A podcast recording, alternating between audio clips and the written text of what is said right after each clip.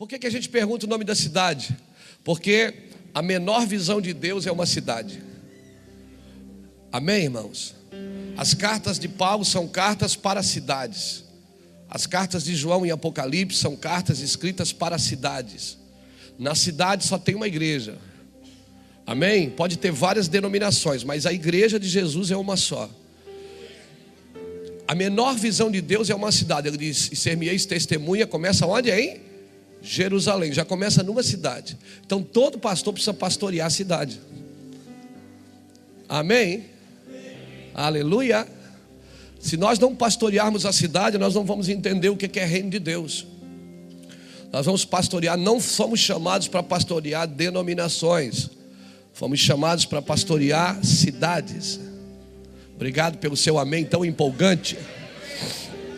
Aleluia. Glória a Deus. Irmãos, esse café acontece há 12 para 13 anos, sempre no primeiro sábado do mês. E nós nosso objetivo começou numa mesa com alguns discípulos aqui, e o objetivo é não perder a mesa. Amém? A igreja ela tem o púlpito e ela tem a mesa. Quando Jesus queria manifestar, ele ia para o púlpito, ele ia para as ruas. Quando ele queria estabelecer, ele ia para a mesa. Aleluia. Se a igreja perder a mesa, pode jogar o púlpito fora, irmão. Perdeu a comunhão. Então, o nosso trabalho, é a nossa luta, a, a nossa dificuldade aqui é para manter a mesa. Aleluia. A igreja ela tem pelo menos quatro elementos que são primordiais nas nossas vidas. Nós temos uma frase aqui que a gente diz: manifeste no púlpito o que você recebeu no altar, estabeleceu na mesa e santificou no leito. Essa é a junção de Deus, família e ministério. Então, o nosso objetivo é Deus, família e ministério. Quando você viu o pastor Jacques falar dos eventos aqui, o nosso objetivo não é fazer evento. Eu vou falar uma coisa para você: para nós é muito melhor hoje, a gente parar. Esses dias a gente até fez uma reunião para parar o café com pastores. Mas aí Deus não, não, não, nos, não nos permitiu. Nossa, seria muito mais fácil a gente vir para dentro da igreja, trabalhar só aqui dentro. É, é, menos, é menos trabalhoso, é menos, menos gastos, menos dificuldade, menos sofrimento. É, mas esse não é o nosso chamado. Nós somos uma igreja apostólica, então o nosso trabalho é fazer as coisas aqui para que isso se multiplique. É, o nosso trabalho é remir, remir, remir o empresário, remir a educação, remir a cultura, remir o esporte, remir é, a obra social, remir o púlpito. Então por isso que a gente faz esses trabalhos para que as pessoas venham aqui e para receber. Nenhum evento que você ouviu o pastor Jacques falar aqui, a gente ganha dinheiro com ele. Nenhum. Nenhum. Inclusive, nós estamos indo agora em agosto fazer uma conferência lá na Bahia, no interior do interior lá. E nós estamos pagando tudo para ir lá. É, e se você quiser me ajudar a pagar, me procure depois. Amém? Nós vamos fazer uma conferência lá, vamos levar algumas pessoas daqui. E vamos ficar três dias lá com pastores num hotel. Porque a gente pode fazer outras coisas que são bem feitas também. A gente pode encher um caminhão de alimento, encher um caminhão de roupa, encher um caminhão de água, ir lá e levar. Mas o objetivo é treinar as pessoas que moram lá. Porque nós acreditamos no avivamento nativo. Que você não vai precisar trazer nenhum artista para gerar avivamento. Eu acredito que quem vai trazer o avivamento é o irmão João, a irmã Maria. Amém? É o irmão Zé, o Zé Mané né? a tia Juca, que, que canta no playback. O playback. Né? Quando eu cheguei aqui, meu senhor já estava. O irmão Zé, que é pedreiro, trabalha a semana toda no concreto, e de noite ele, ele vem abrir o culto. Nós acreditamos na remissão de todas as áreas, irmãos. E por isso nós estamos trabalhando. É difícil, não é fácil. Hoje a igreja aqui na sede, ela, ela tem quase 3 mil pessoas congregando, talvez 2.500 a 2.800 pessoas. Seria muito bom a gente ficar só aqui. É, tem três cultos domingo. Os irmãos me deram carro, me deram casa, eu louvo a Deus. Eu estou com uma vida assim, está ficando bom. Esses dias eu entrei na, na casa que eu moro, olhei e disse: Deus, o senhor tem certeza que o senhor quer arriscar? Me trazer para cá? É porque você vê assim, poxa, há 15 anos atrás, você, 17 anos atrás, você andava numa bicicleta aqui em Itajaí pregando o Evangelho nas portas. Hoje você mora numa boa casa, tem um bom carro que os irmãos nos serviram. E seria muito bom a gente ficar aqui. Você vai no restaurante, quando vai pagar a conta, já alguém já pagou. Você vai, tem loja que diz: Ó, oh, vem aqui porque deixaram uma camisa paga para você aqui, deixaram um sapato pago. Ô irmão, a gente não tem mais o direito de comprar as roupas da gente. É um negócio terrível. É um negócio difícil. Mas nós escolhemos viver assim. Amém, irmãos? Então seria muito mais fácil, é menos, é menos trabalhoso. Eu dormiria em casa com a Iraci, não, não ia dormir com, com o filho do Barack Obama. Né? Eu estava em casa todo dia com a Iraci, com o Samuel, com meus pastores. Né? A, gente, a gente aqui, a gente é amigo, a maioria de nós é amigo desde a infância. Né? Então seria muito mais fácil para a gente. Mas aqui dentro, irmão, tem uma luz que acende toda vez que a injustiça é praticada. Um espírito de indignação contra o pecado, contra a injustiça. E a gente fica olhando para o céu e dizendo: Deus, eu não tenho condições de fazer isso. Levanta outra pessoa, nós somos meninos. Nós não somos perfeitos, nós temos tanto defeito. A gente olha, às vezes, todo mundo aqui tem defeito. Todo mundo de nós aqui luta com, com fantasmas do passado. Todos os dias esses fantasmas batem nas nossas portas, querendo nos roubar de Deus. E a gente olha para a gente mesmo, não tem capacidade. Olha para os irmãos que estão com a gente. Mas Deus disse: Vai, eu sou contigo. Vamos. E aí todos os dias você faz planos, não, amanhã eu vou parar, eu vou parar algumas coisas, eu vou. Aí você acorda no outro dia, Deus diz: vai parar o quê, cara? Vai para a igreja orar, vai fazer alguma coisa. Aí um dia você briga com Deus, no outro pede perdão. Aí no outro briga de novo, no outro pede perdão. E eu sei que você está vivendo a mesma coisa. E não adianta rir de mim, porque você está vivendo a mesma coisa. Irmãos, esse é o tempo que nós vamos separar o precioso do vil, amém? E é isso, não tem o que fazer. Nós temos que fazer. E à medida que você vai amadurecendo, você vai se tornando mais solitário, porque maturidade é um lugar de solidão. Todo mundo tem uma palavra para você, todo mundo tem uma ideia para você. Todo mundo tem necessidades que você precisa servir. E a maturidade, irmão, ela vai se tornando um lugar solitário. Todas as pessoas que Deus separa, você que ora, você que jejua, você que paga um preço, você sabe o que eu estou dizendo. Deus vai separando você do, do arraial, e todo mundo vai te divertindo, e você está lá no quarto. Finais de semana, os filhos dos outros estão andando de skate, estão na praia, e o seu está no quarto esperando você acabar de orar para ir fazer alguma coisa. Então, assim, a gente paga um preço tremendo, nada mais do que Jesus pagou, muito mais Ele pagou por nós. Não é fácil, gente, é difícil. É difícil andar com Deus. É difícil, pastor? É, não é fácil, não. Quem diz que é fácil, é, anda com Deus na carne. Todos os dias Deus mostra para você onde você está errado, onde você falha onde você peca. Todos os dias eu diz, Luiz, você podia ter feito isso diferente. Aí você olha para a sua vida atrás, você já fez tantas coisas erradas. Diz, Deus, eu não tenho condição de fazer isso. Ele diz, filho, não é por você, é por mim. Não é pela sua capacidade, é pela minha capacidade em você. Eu vim aqui nessa noite ativar seu espírito, irmão. Amém. Nessa noite não, nessa manhã. Aleluia. Eu estou com uma expectativa no meu coração. Essa semana Deus me deu uma palavra. E eu achei que era só para mim.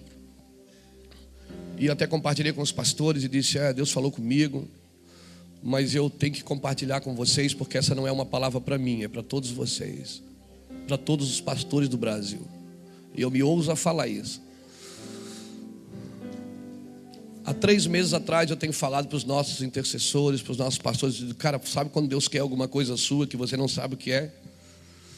Você quer fazer alguma coisa, mas não sabe o que é, e não tem que fazer só para provar para os outros que você lidera. Tem dia que você não tem que fazer nada. Se você está num lugar que você tem que falar para os outros que é você que é o pastor, é porque você não é mais, né, irmão? E, e a gente tem que cuidar, porque muitas pessoas nos admiram, mas não nos respeitam. Admiração, não adianta me admirar, tem que respeitar o que nós falamos. Amém, irmãos? E aí eu estava dentro de um avião da Azul, a gente estava indo para Porto Alegre, nós íamos fazer uma conferência em Pelotas, eu e o Bruninho. E aí eu estava comendo a batatinha da Azul. Quem já comeu a batatinha da Azul, irmão? Meu Deus, aquilo é terrível. Tem a batatinha, tem a goiabinha. Tem, não tem? Cara. E aí o bolinho. Hum, e aí tem o suquinho de baixa caloria. E eu estou ali sentado aí, Bruno, conversando e tal. E de repente, irmão, o Espírito Santo veio assim com tudo, dentro do avião. Comecei a sentir o amor de Deus.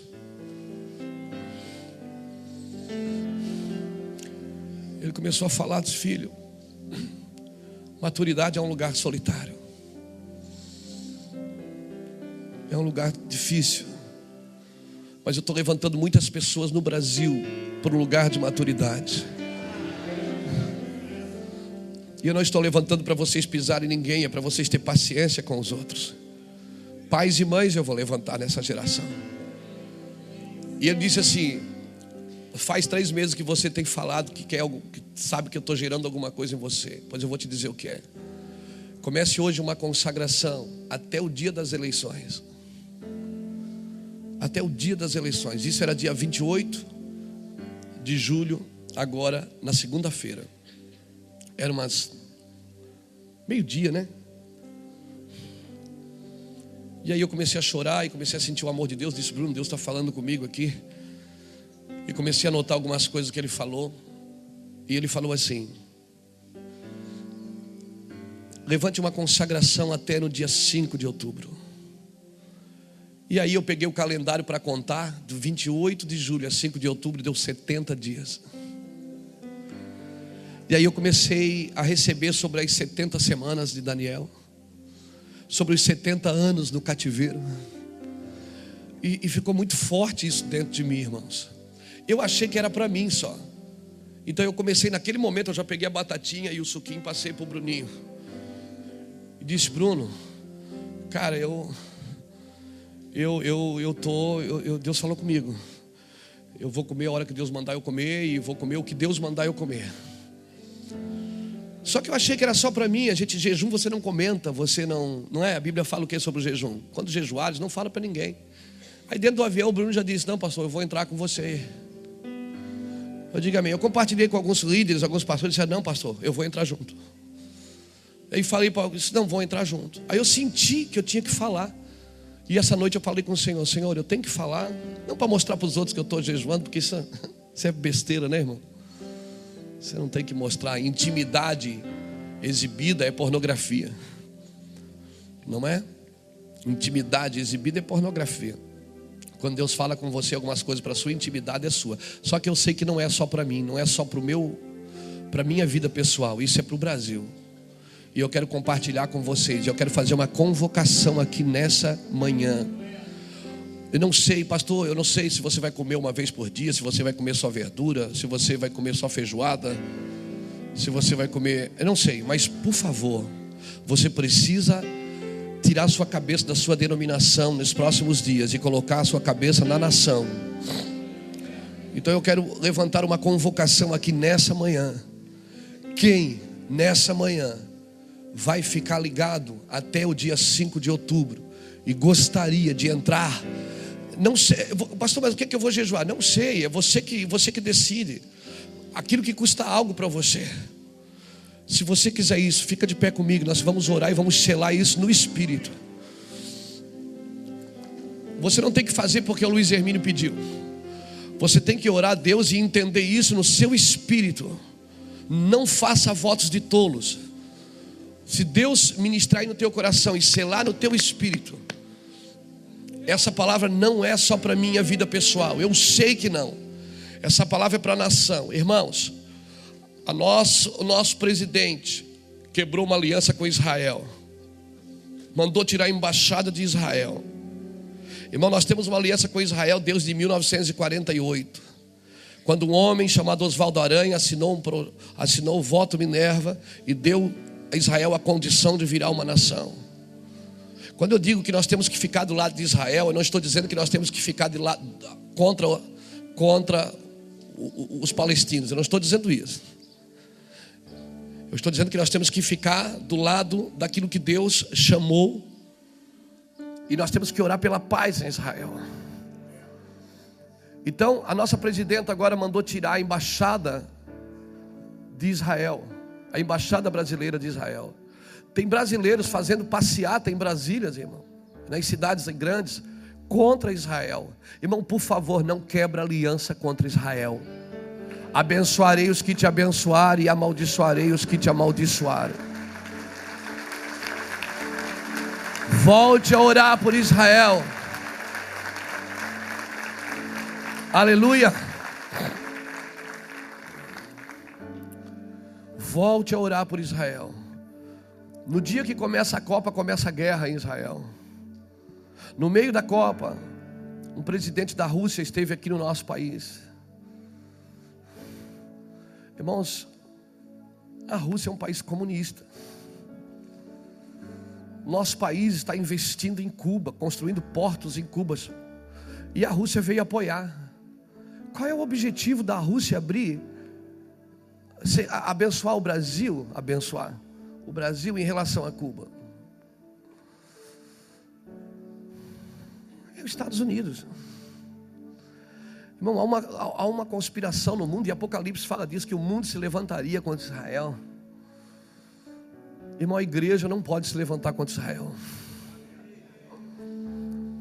Amém? Nós precisamos orar pelo nosso país. A educação do nosso país está corrompida, a família do nosso país está corrompida, o governo do nosso país está corrompido.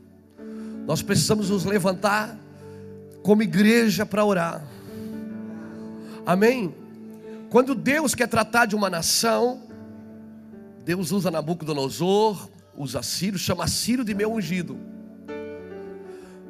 Se Deus quiser tratar de nós, então esse governo permanece. E aí eu vou dizer uma coisa para você. Se Deus quiser tratar de nós, então nós vamos ter que orar e jejuar mais. Para que a igreja chore e ore pelo Brasil. Se Deus quiser fazer alguma coisa com o Brasil, levantar o Brasil como numa unção de paternidade, uma unção missionária, de enviar missionários, como tem uma promessa sobre nós.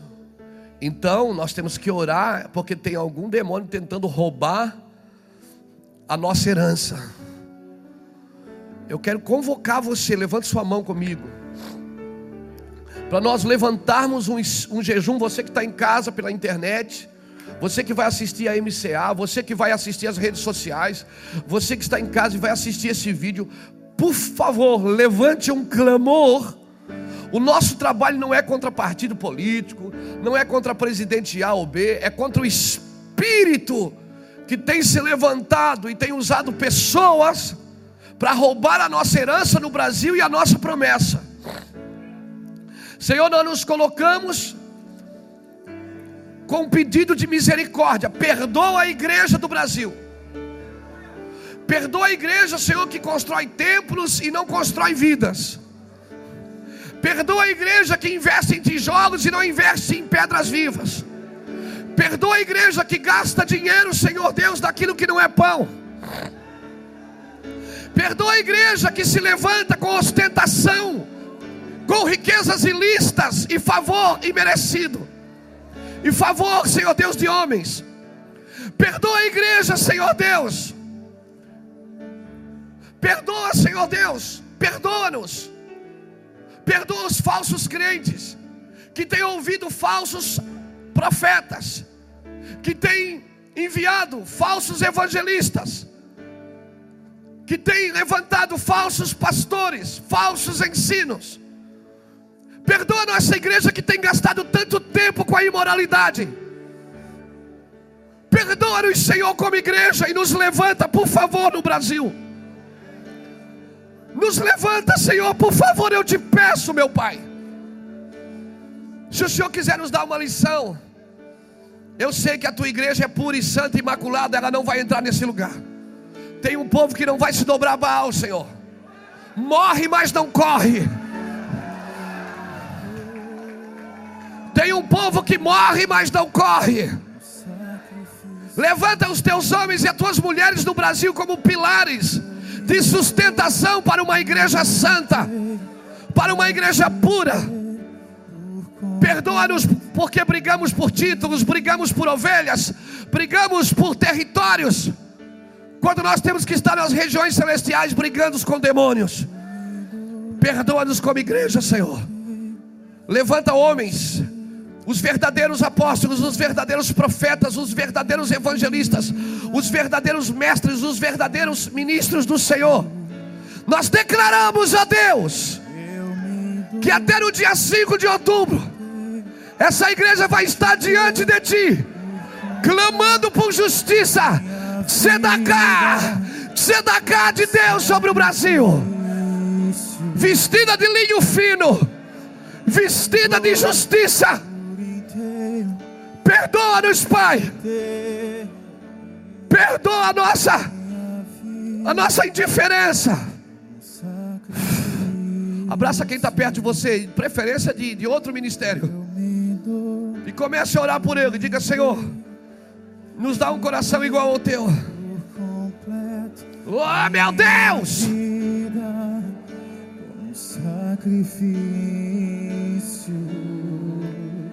eu me dou por inteiro para te ter por completo minha vida como sacrifício. Eu me dou por inteiro para te ter por completo. Em nome de Jesus Cristo. Sacrifício. O Brasil é do Senhor Jesus. O Brasil é do Senhor Jesus Cristo. Não te darei algo sem. Isso, ore, ore, ore, ore, ore, ore, ore,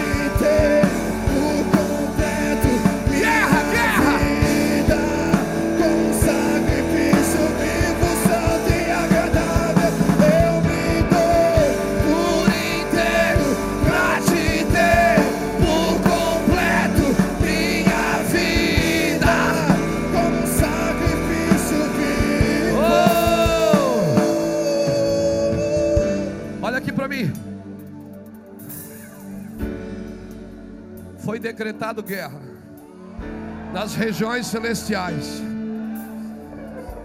Eu já sei quem vai vencer essa batalha. Escute. Olha aqui para mim. Entenda bem. Olha aqui, levante sua mão. A nossa oração não é para ganhar presidente A ou B. A nossa oração é para que se cumpra a vontade de Deus. Seja ela qual for. Seja ela qual for. Seja em Jerusalém ou no cativeiro. Mas que se cumpra a palavra de Deus. No tempo de dificuldade, Deus vai começar a levantar profetas aqui. Se prepare. Irmão, por favor, nos próximos dias, não faça prosélito, querido. Não dê o seu altar para negociações políticas. Sirva os irmãos que estão com você. Abençoe os irmãos. Tem muitos irmãos que Deus levantou para servir o Congresso, para servir a Câmara, Câmara de Vereadores, para servir ah, o Legislativo, o Executivo, o Judiciário. Tem irmãos de nosso meio que Deus levantou. Sirva os irmãos, mas não faça prosélito. Não entregue a sua igreja. Amém. Seu negócio é com Deus, não é com ninguém. Amém. Vamos abençoar os nossos irmãos, vamos servir os nossos irmãos, mas não coloque a igreja pendurada nesse irmão. Amém, irmãos? Não coloque. Nossa dependência é do Espírito do Senhor. Aleluia. Quem está até dia 5? Então nós estamos juntos, tá? Não corre do pau, não. Não corre da guerra, não. Amém? Amém? Se a casa, mas se a casa começar a cair, se a casa começar a cair, você põe um esteio assim e continua. Juscelio, vem cá. Vem cá agora. Juscelio recebeu uma palavra aqui. Vem cá, rapaz. Ulisses é o cagueta, né? Ulisses me quebra. Não, estava falando que nós estávamos com um casal de pastores ali. Deus estava ministrando conosco uma palavra que se veio muito forte, que eu quero levar para casa. Nós não devemos orar e trabalhar para diminuir as guerras. Nós temos que orar e trabalhar para diminuir as derrotas. A gente precisa trabalhar, irmãos, para termos vitórias. Então não tem que diminuir a guerra, as guerras da nossa vida, tem que diminuir as derrotas. A gente precisa aprender a guerrear, porque as guerras não adianta. Quem quer orar para diminuir a guerra já vai para o Senhor, né? Amém?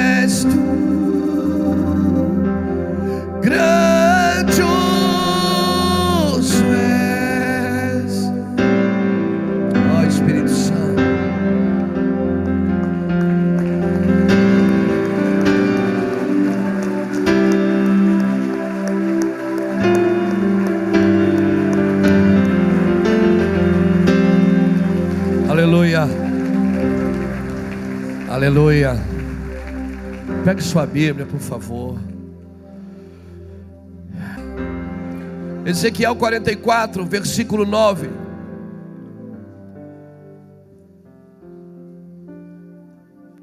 Assim diz o Senhor Deus: nenhum estrangeiro incircunciso de coração ou incircunciso de carne entrará no meu santuário. Dentre os estrangeiros que se acharem no meio dos filhos de Israel, mas os levitas que se apartavam para longe de mim, quando Israel se desviou de mim, para ir atrás dos seus ídolos, levarão sobre si a sua iniquidade. Contudo, serão ministros do meu santuário, nos cargos das portas do templo e servirão ao templo. Eles degolarão o holocausto e o sacrifício para o povo, e estarão perante ele para o servir. Mas porque lhes ministraram diante dos seus ídolos, e serviram a casa de Israel de tropeço de maldade, por isso eu levantei a minha mão sobre eles, diz o Senhor Deus, e levarão sobre si a sua iniquidade, não se chegarão a mim, para me servirem no sacerdócio, nem se chegarão a nenhum de todas as minhas coisas sagradas, que são santíssimas, mas levarão sobre si a sua vergonha e a sua abominação que cometeram. Contudo, eu os constituirei guarda da ordenança do templo, em todo o seu serviço e em tudo que nele se fizer. Mas, mas, os sacerdotes levitas, os filhos de Zadok, que guardaram a ordenança do meu santuário, quando os filhos de Israel se extraviaram de mim, chegar-se-ão a mim para me servirem, estarão diante de mim para me oferecerem a gordura e o sangue, diz o Senhor Deus. Eles entrarão no meu santuário e se achegarão à minha mesa para me servirem e guardarão a minha ordenança.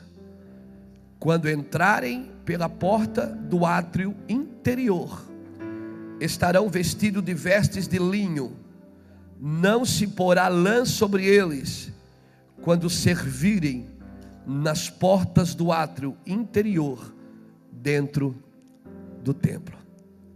Ah, Espírito Santo.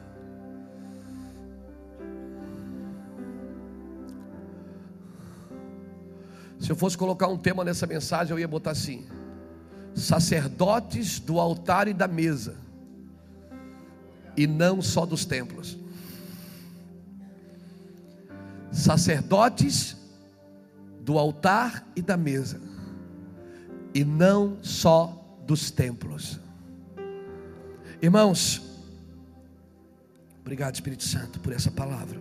Você nos conduz aqui, Espírito Santo. Eu peço a sua atenção nessa manhã, porque Deus está fazendo um corte na nossa geração. Nós estamos entrando num tempo que Deus está separando. Jeremias fala disso. Deus está separando. Tem coisas que é eu que separo, tem coisas que é Deus que vai fazer. Quando eu digo assim, Senhor, guarda o meu coração, essa oração não precisa fazer, irmão, porque Deus não vai guardar seu coração, quem vai guardar é você. Ele diz: Filho meu, guarda o teu coração. Guardar o coração é trabalho do sacerdote, é trabalho seu, não é trabalho de Deus. Não peça para Deus fazer coisas que Ele já declarou que quem vai fazer é você. Aleluia. Eu preciso da sua atenção, eu preciso da sua unção. Eu quero pedir que enquanto eu estiver ministrando, você fique orando em línguas aí baixinho. Você que ora em línguas, fica comigo aqui, não se distraia. Mas, pastor, estou com vontade de ir no banheiro, segura a onda aí. Não toma água agora, não, não, não, não sai para beber água para ir no banheiro. Você pode perder 10 segundos aqui. E isso pode desalinhar seu ministério. Eu, já que você veio de tão longe, veio dirigindo, veio de avião, veio de ônibus, veio né, transladado. Já que você está aqui, você veio para esse propósito, para esse momento. Vamos reverenciar esse momento, irmãos. Aqui tem uma casa de governo. Tem pastores, líderes de várias cidades aqui. Você, está, você não está aqui para pegar uma mensagem para pregar amanhã, no domingo. Não, você está aqui por causa da sua cidade. Você acha que está aqui por causa de uma coisa, mas Deus te trouxe aqui por causa de outra. Ele diz: Os meus caminhos não são como os teus caminhos, os meus caminhos são mais altos que os seus caminhos. Você acha que está aqui por causa de uma coisa, mas Deus te trouxe aqui por causa de outra. Amém? Longe de mim achar que Deus levantou só a gente. Longe de mim achar que agora Deus fechou monopólio com o ministério Mevan. Não, Deus não fecha monopólio com ninguém. E quem achar que padronizou o poder e a glória de Deus vai cair. Amém? Longe de mim pensar isso, mas Deus nos deu um, um fator Antioquia aqui, irmãos. Nesses dias, Deus tem levantado a gente como um fator Antioquia, como um fator Jerusalém. Nós temos preparado a mesa para servir essa nação, servir os sacerdotes. Nós não queremos seu dinheiro, nós não queremos uma placa da nossa igreja lá na sua igreja, nós não queremos o seu estatuto, nós não queremos governar sobre você, não é isso que nós queremos. O objetivo não é esse. O objetivo é servir a mesa dos sacerdotes é, é, é deixar, criar um ambiente como a mulher sunamita criou para Eliseu. Colocar uma mesa para você ter comunhão, uma cama para você descansar, uma cadeira de simplicidade no seu ministério e um candeeiro, uma luz acesa, para que a gente tenha a revelação do coração de Deus. O nosso objetivo não é colocar placas. Hoje a gente até pede, querido, vai abrir uma igreja, ah, pastor, eu quero andar com você, eu vou botar minha. Não, não põe não. Não põe não Mevan, não, põe o nome que Deus te deu. Ah, mas eu quero andar junto, mas o que nos liga não é uma placa, o que nos liga é o coração.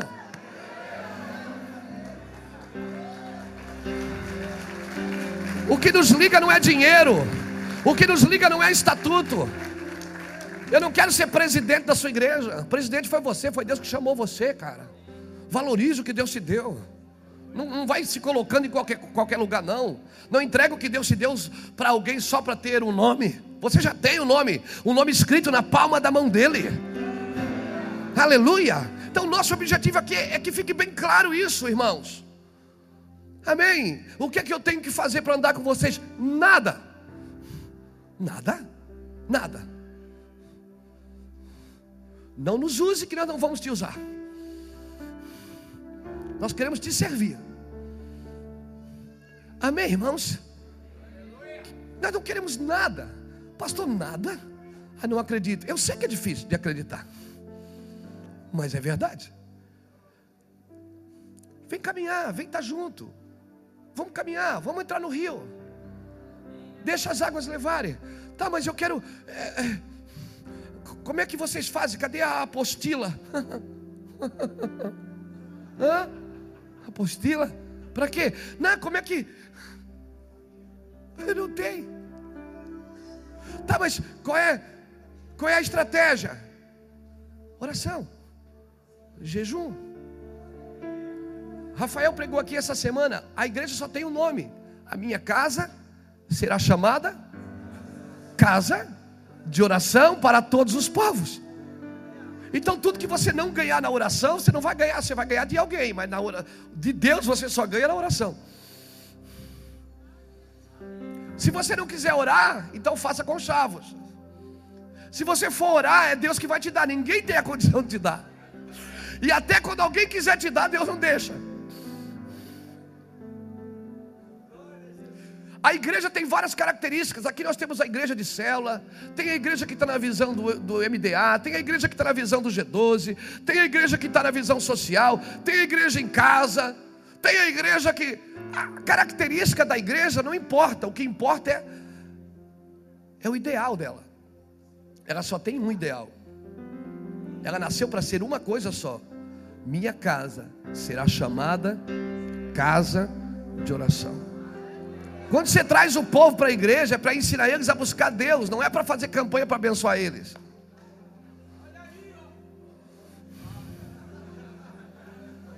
Não faça culto para pessoas, a minha casa é casa de oração. Pastor, o que, é que eu faço? Mas eu estou. Põe esse cara de joelho uns três dias para ver o que, é que acontece com ele. Senta com ele, aconselha, e depois, quando você não tiver o que falar, diz assim: ó, ora. Não, mas eu já oro. Ora. Nós estamos entrando num lugar, irmãos. Amém? Deus está fazendo um corte. O precioso do vil vai começar a ser separado. Jeremias capítulo 15, versículo 19, ele diz: Se tu voltares, eu te trarei. Se tu apartares o precioso do vil, serás o meu porta-voz. Você pode ser um pregador e não ser porta-voz de Deus. Deus não te chamou para ser um pregador. Ele não te chamou para pregar um sermão, ele te chamou para sermão e tirar pessoas da, daqueles lugares. Um sermão não significa muita coisa. Você pode ser um pregador e não ser um porta-voz celestial. Você pode ter uma agenda e não ter uma missão. Você pode ter um ministério e não ter um propósito. Então nós precisamos entender e nós só vamos entender isso na oração. Deus não tem nível. Obrigado, Jackson. Obrigado. Obrigado por ontem. Deus não tem um nível de unção maior para você.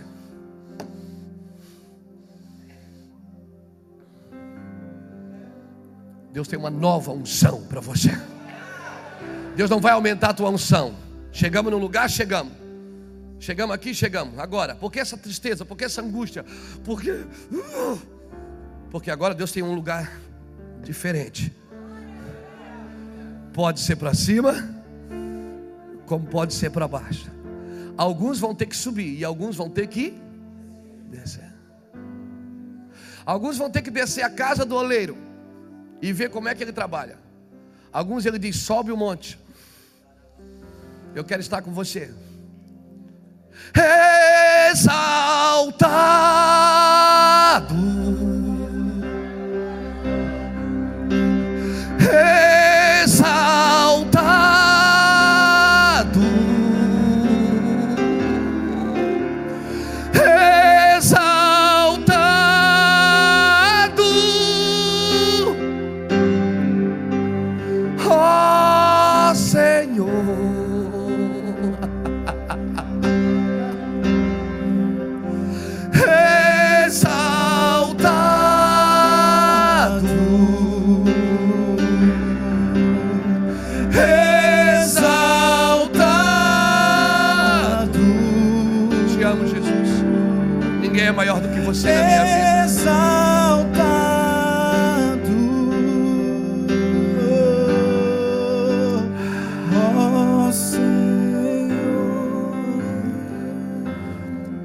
Essa geração está sendo separada.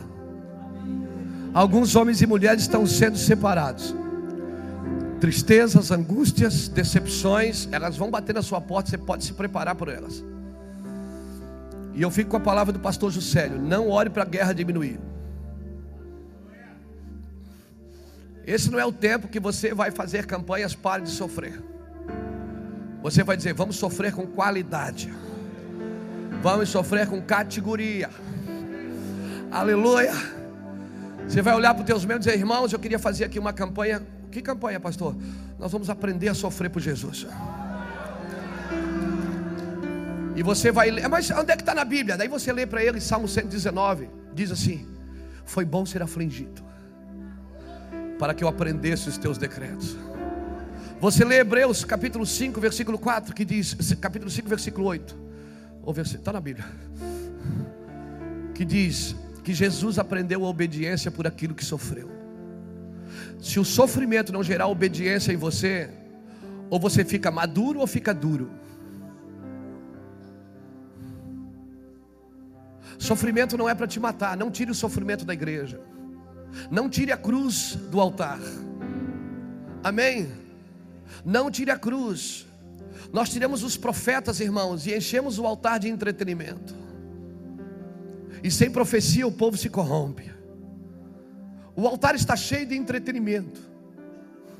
Mas não falta profetas. O problema é que pelo o profeta é Deus que sustenta ele, o entretenimento quem sustenta é a igreja. Quando Deus levanta um profeta, ele diz: Vai, porque eu já ordenei alguém que te sustente. Vai, porque eu já ordenei. A palavra de Deus sempre vai na frente do profeta. E a igreja sempre vai atrás do entretenimento. Nós precisamos desesperadamente de uma reforma. Os profetas precisam voltar. Profetas, irmão, eu não estou falando só de dom de profecia. Eu estou falando de profetas de alinhamento, que entendem o que Deus está dizendo. Amém? Que não profetizam só para os ricos para ganhar oferta. Eu estou falando de homens de alinhamento. Oh, meu servo, Deus mandou você me dar um carro. Oh, meu servo, não. Vocês são profetas de Baal. Eu estou falando de profetas do Senhor. Que vão na casa da viúva e do órfão para mudar a situação deles. Que para na frente de Acabe e confronta Acabe. Que para na frente da religião e diz: façam o seu sacrifício aí, que eu vou fazer aqui. E vamos ver o Deus que responde com fogo. Eu estou falando desses homens. Profetas que vão desafiar o povo a não colocar dinheiros em envelopes, mas vão desafiar o povo a orar, a jejuar e vão dizer: vocês querem chuva, então trazem a água que vocês têm escondida em casa. Eu estou falando desses homens, porque essa é a unção que virá para os nossos dias. A unção de Elias. Elias foi esse homem, e Deus diz que nos últimos dias vai levantar o profeta Elias. Eu escrevi um artigo essa semana, é, botei, eu postei no, no, no Facebook sobre sair da Babilônia, sobre a Babilônia. Deus mandou a gente sair da Babilônia, irmãos. Amém? Sair do sistema. Você tem que sair daqui de dentro. Só que tem alguns lugares que você ainda tem que ir lá. Então não, não, não, não fique tranquilo. Não se assuste quando Deus enfiar você em alguns buracos, em alguns lugares que você precisa estar. Amém? Não se assuste. Não se assuste. Essa, esse é o momento que você vai ter que emprestar seus ouvidos a todos, mas sua língua só para alguns. Não jogue conversa fora. Amém? Esse é um tempo de alinhamento. Jesus foi categórico quando ele disse: Aprendei de mim, porque sou manso e humilde de coração. Aprendei de mim, ele disse. Por quê? Ele falou por quê? Porque ele é manso e humilde. Só tem autoridade para ensinar quem é manso e humilde de coração. A sabedoria, irmão, a intelectualidade, ela gera soberba. Toda pessoa que sabe demais tende a pisar nos outros que não sabem. E o Senhor disse: Com esse você não aprende, você aprende de mim, que sou manso e humilde de coração. De um Deus que se fez homem para tratar o homem na, na igualdade. Um Deus que, quando falava com o pescador, falava de rede. Um Deus que, quando falava de, com o camponês, falava de semente. Quando falava com o agricultor, falava da terra. Ele sempre falava numa linguagem que o camarada entendia. Ele tinha, ele tinha uma graça de descer aonde a pessoa estava e falar no ambiente dela. Não adianta você querer. Ontem eu amei demais a pregação do Ulisses aqui. Eu fui para casa tão orgulhoso do meu irmão. Tão orgulhoso, porque eu sei que nós, pastores aqui, a gente luta com alguns fantasmas. Todos nós temos alguns fantasmas do passado, algumas dificuldades que a gente viveu com paternidade, com família. E hoje nós temos que dar à nação uma coisa que nós não recebemos: paternidade. A maioria de nós não recebeu paternidade e hoje tem que liberar paternidade. E aí é muito difícil você dar uma coisa que você não recebeu. E alguém me disse esse dia: você não pode dar o que você não tem. Aí eu li, Paulo disse: embora a gente é pobre, mas temos enriquecido a muitos. Paulo disse: embora eu não tendo, mas pessoas que me ouvem elas começam a ter. Aleluia. Então essa geração vai dar até o que não tem, cara. Essa geração, porque ela vai andar na graça e na dependência do Espírito Santo. Aleluia. Escute uma coisa: não dá mais tempo para ficar oito anos num seminário. Não dá mais tempo, não dá mais tempo, não dá mais tempo. Deus vai usar você, Zé Mané. Você que não sabe muito, que está todo enrolado, Deus vai te pegar, te prepara. Ele vai te aperfeiçoando na medida que vai te liberando. Fique debaixo de uma cobertura correta, fique debaixo de um fundamento correto. E, e Deus vai ativar seu ministério. Só pode ensinar quem tem autoridade. Nós ouvimos muitas coisas aqui na IMAP essa semana e eu quero compartilhar algumas delas com vocês, que saíram do coração dos meus filhos, saíram do coração dos obreiros dessa igreja. E quando a gente ouve isso como paternidade, a gente fica muito feliz. Aleluia. Se tudo está bem na sua vida, tem alguma coisa errada. Você me perdoa, mas está tudo bem na sua vida, tem alguma coisa errada com você. Você deve ter feito alguma coisa errada para tudo estar bem. Porque é impossível que tudo fique bem enquanto você está numa guerra como essa. É impossível. A não ser que você trabalhe, trabalhe por resultados aparentes e não resultados permanentes. Se você trabalha por resultados aparentes, então deve estar tudo bem. Mas se você trabalha por resultado permanente, então não está tudo bem não. O coração está palpitando. Quem já foi no médico do coração esse mês? Quem pensou, eu estou passando mal, eu estou mal, está me dando umas crises? Quem? Levanta a mão. É. Quem começou a pensar em morte, dizer, meu Deus, eu vou morrer. Oh, aleluia. Glória a Deus. Você está no lugar certo, irmão. Glória a Deus. Eu ficaria assustado se estivesse tudo bem. Não trabalhe por resultados aparentes, trabalhe por resultados permanentes. Pastor, o senhor, o senhor, o senhor é louco? Não, eu sou só realista. Às vezes sonhador. Eu vim aqui dizer para você: quer parar a luta, quer acabar com tudo, morre. Vai para a eternidade, morre, por favor. Não está bem e não vai ficar bem nos próximos meses. Nós estamos em guerra, em luta. Amém. Se prepare. Trabalhe para um reino permanente no seu interior. Algo que ninguém pode tirar de você. Não construa nada que você possa perder. Construa algo que você não pode perder, que seus filhos, seus netos, seus bisnetos vão colher isso. As coisas que você pode perder, elas vão parar na sua mão. Uma hora elas vêm, uma hora elas vão. Mas trabalhe por, por estruturas interiores. Trabalhe por um reino que clama aí dentro de você, que está gritando por justiça. Olhe para mim. Os ministérios que Deus nos deu não é nosso. O meu ministério não é seu, cabeção.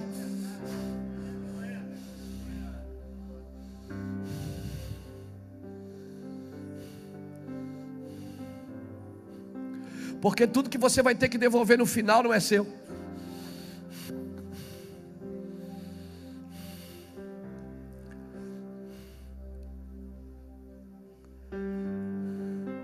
Na eternidade eu não quero ser apóstolo. Eu quero ser só filho. Eu não quero ser pastor, eu quero ser só filho. Os filhos de Zadok, irmãos, eles foram cortados, Deus separou eles para fazer algo diferente. Os filhos de Zadok, nós temos que entender isso, que os ministérios não são nossos. Eles operam para o Senhor e no Senhor. Nós não podemos trabalhar para Deus sem nos preocupar com a presença dEle. Você não tem o direito de trabalhar para Deus. Irmão, se passaram 80 anos, 80 anos aqui em Ezequiel 44, sem a arca, mas os filhos de Zadok ainda continuavam dando culto a Deus. 80 anos sem a arca, não tinha mais nada que simbolizava a presença, mas eles ainda tinham a presença. O sacerdócio de Zadok não se desviou. Qual era o diferencial da casa de Zadok? Irmão, o que não nasce em Deus não é de Deus. O que nasce no seu coração é obra da carne, não é obra de Deus. Você viu aqui o versículo 17? Quando entrares pelas portas do átrio interior estarão vestidos de linho e não se porá lã sobre eles. Por que, que não podia pôr lã? Porque não podia suar. No Santo dos Santos, o sacerdote não pode suar. Ele tinha que ser de linho, a roupa tinha que transpirar. Linho fala de justiça. A noiva está se ataviando com atos de justiça, que são linho fino. Apocalipse 19, versículo 7. Se nós estamos suando, já não é Deus quem faz essa obra. Se você está suando, está morrendo, está perdendo, e a, a, sua família está desviando, e tá, então já não é mais Deus que está nesse negócio. Tire, esse lã, tire essa lã e bota um linho fino, irmão. Amém? Só podemos fazer para Ele, se Ele fez por nós, pelo poder do Espírito em que nós habita. A obra só é de Cristo se ela começa em Cristo e termina em Cristo. Se ela não começa em Cristo e não termina em Cristo, ela não é de Cristo. Aleluia. Essa obra é do Espírito. Eu vou falar de novo, essa obra é do Espírito. E por que que Deus dá aos seus enquanto dormem?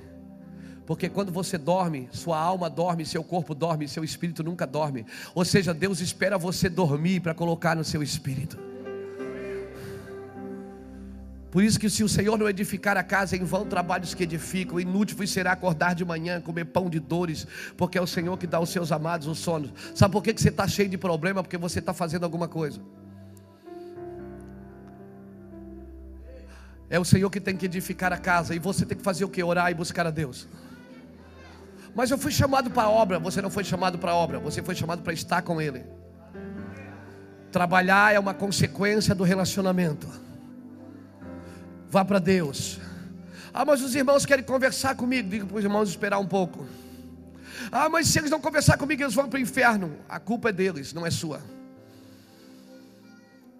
Cada um é responsável por aquilo que faz. Eu não carrego o pecado de ninguém, eu carrego o meu. E, e, e, carreguei até achar a cruz. Quando eu achei a cruz, eu joguei ele no pé da cruz. Ah, pastor, mas se eu não falar contigo. Espera aí, irmão, eu estou falando com Deus primeiro, depois nós vamos conversar. Mas eu preciso de atenção, vai para Deus. 80% dos seus problemas você resolve num quarto de oração. Das suas mágoas, das suas amarguras, das suas tristezas, das suas decepções. Você entra com vontade. Quando você entra no quarto para orar, você tem vontade de matar uns 10. Quando você sai, dá vontade de matar só dois, três. Já diminuiu os sete. No segundo dia, você só quer matar um, que é você. Aí você não quer matar mais ninguém, você só quer matar você mesmo. Você diz: Esse cara sou eu, Jesus, é eu que não presto mesmo. Eu que sou terrível. Eu sou terrível. Quando você entra num quarto, você quer matar uns 10. Quando você sai, só quer matar um, você.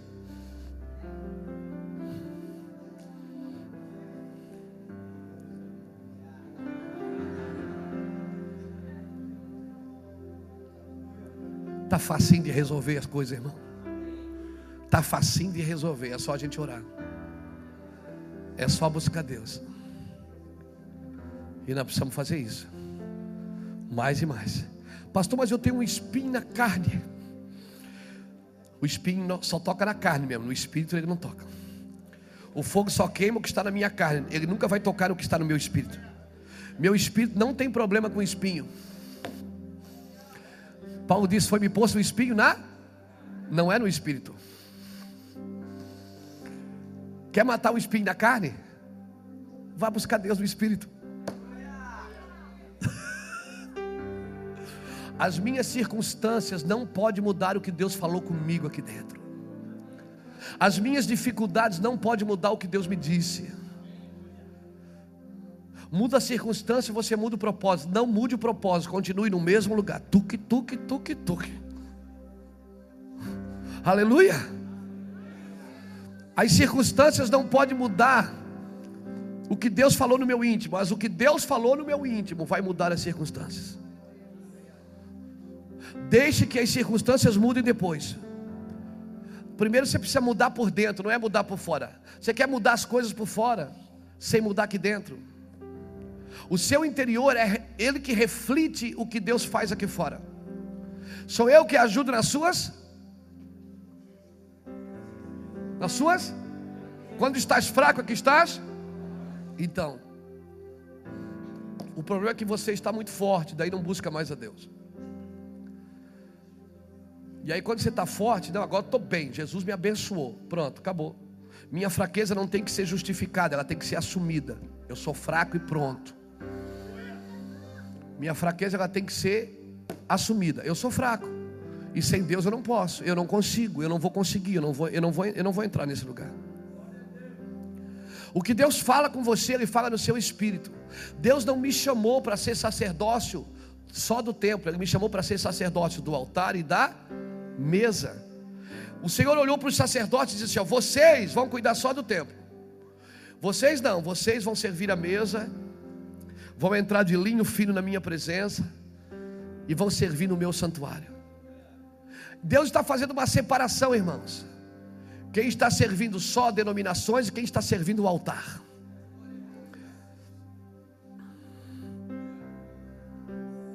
E, é tão tremendo que Deus me dá essa mensagem na semana que inaugura o maior templo do Brasil.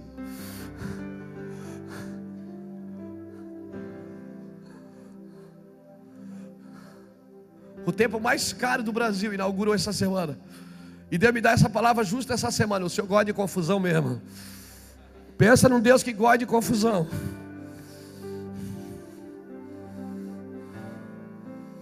Essa geração não é a geração dos templos, irmãos, é a geração da mesa e do altar. Filhos de Zadok, que mesmo que a arca não esteja, eles não arredam o pé do altar. Mas não tem a arca, não tem nada que simboliza ele ali, não tem problema. Nós temos uma palavra no interior. Estão passando por dificuldade, não vou mudar o propósito. Eu não vou mudar, eu não vou criar uma imagem só para dizer que Deus está ali. Eu não vou criar um personagem só para dizer que Deus está ali. Não, não, mas não tem nada que, que evidencia a presença de Deus. Não tem nada, mas eu estou ali. Tuque, tuque, tuque, tuque. Labassura e cantaraia.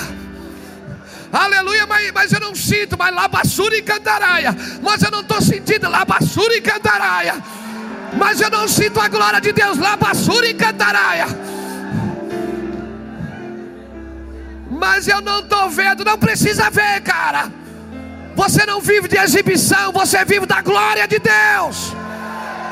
O reino dos céus não vem com aparência visível.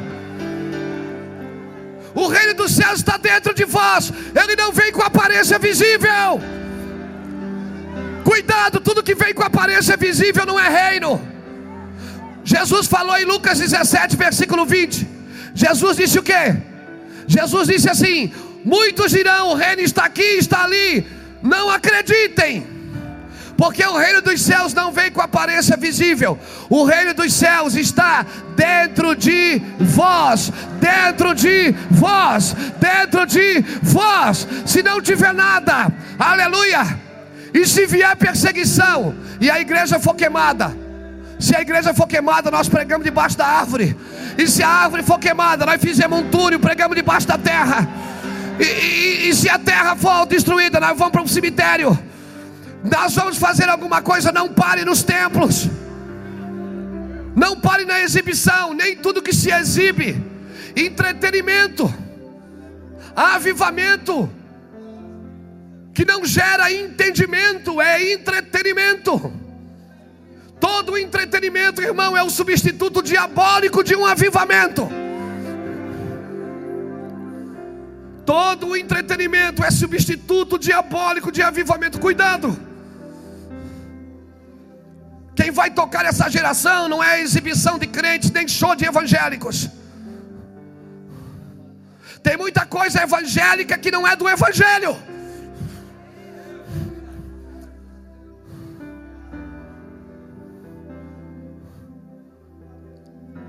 Vamos evangelizar, irmão. Vamos ser inteligentes, vamos entrar. Mas quando pisou aqui dentro, pisou na presença de Deus, passa a rasteira no cara, amarra ele com cordas de amor. Aleluia, enche ele com a glória de Deus. Deus fala no seu espírito. Então para de falar o que a tua alma está falando, para de falar o que o corpo quer falar, fala o que Deus falou com você. Pastor, mas está difícil, perdi tudo meus filhos, minha casa, pega o caco de telha, senta lá e fica, meu, meu redentor vive. Ele vive, ele vive, ele vive, ele vive, ele vive. E porque ele vive, posso crer no amanhã. Eu sei que ele vive, eu sei que ele muda. Ele vai mudar isso, ele vai mudar. Eu sei, eu sei, eu sei que vai mudar. Eu sei, mas só sobrou a telha. Nem, nem é uma telha inteira, é só um caco, não tem problema. Essa esse caco já foi cobertura. É só o caco. Só sobrou você e ele, mais nada.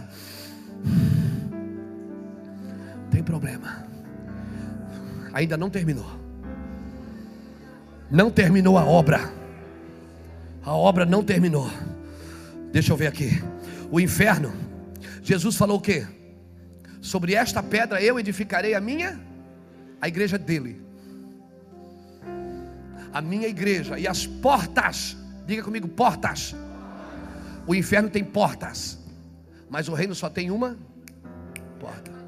Jesus disse em Apocalipse capítulo 3, versículo 8 em diante, quando ele fala à igreja de Filadélfia, ele diz: Eis que estou à porta, eu deixo diante de ti uma, uma porta, porque o reino de Deus só tem uma porta, o inferno tem portas, cuidado, está abrindo muitas portas, porque às vezes abre muitas portas, mas não é a porta, pode ser as portas do inferno. E como é que eu vou saber definir uma da outra? Ah, você vai saber. Eu te garanto. Porque ela é sempre um pouco mais estreita. Ela não tem tanto brilho. Olhando para ela, nenhuma beleza vimos para que o desejássemos. Você olha e diz: Não, mas aqui está muito difícil. É ali. Pode ter certeza que é. Pode entrar porque é de Deus. Pastor, mas aqui eu vou passar, vai. Mas aqui está difícil. Eita Deus, Deus escolheu você. Deus não faria você passar por uma coisa que você não suportaria. E se Ele está permitindo você passar é porque você suporta, sabe por quê? Para te deixar maior por dentro. Para você amar mais, servir mais, chorar mais. Meu Deus! Não troque as riquezas de fora Sabe qual é o problema? É que os homens colocam riquezas em cofres e Deus coloca riquezas em vasos de barro. E Aí você olha para o mané e diz assim, coitado. Aí você não sabe que ele está carregando uma riqueza ali dentro. Você olha de estadinho dele, mas ele está cheio da riqueza da glória. Os homens, as riquezas dos homens, é, ela tem que ser bem guardadas. A de Deus não. Deus põe vaso de barro. Você olha para o cara e diz: está doido, coitado. Vasinho de barro. Olha o tamanho da igreja dele. Tadinho. Quantos membros você tem? Quanto é que entra de oferta na sua igreja? Vasinho de barro. Aí você olha lá dentro. Deus diz: Esse aqui vai me servir no altar e na minha mesa.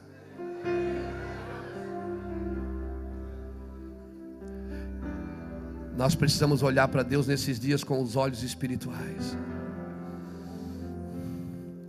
Olhos espirituais. Presença gloriosa que me faz tão bem.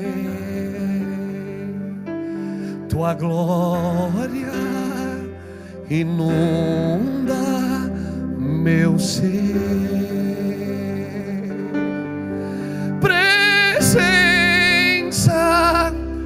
Gloriosa.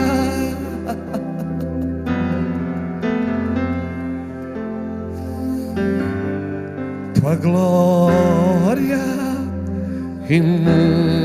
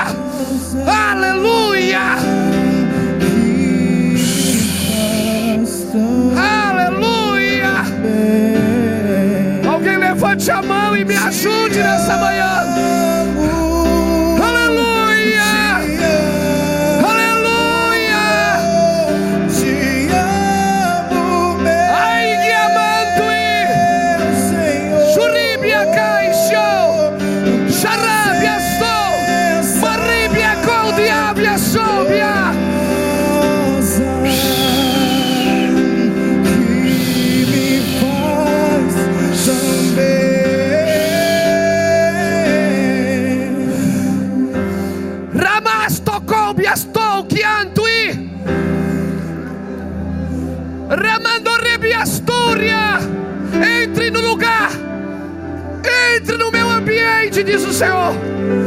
Rabacou, suí. Ramantu indicar, suí. Deixe de fazer o que você projetou. E faça o que eu estou te chamando para fazer. Neginibiasu, Riamandegue, Viastakio. Soromon Tecabiastoriácia. Você não precisa de dinheiro. Você não precisa de títulos, diz o Senhor. Você precisa de Gibiabasto, da minha glória. Taramiando como subia, labassou. Alguém levante a mão e me ajude a adorá-lo nessa manhã. Me ajude a adorá-lo nessa manhã, me ajude.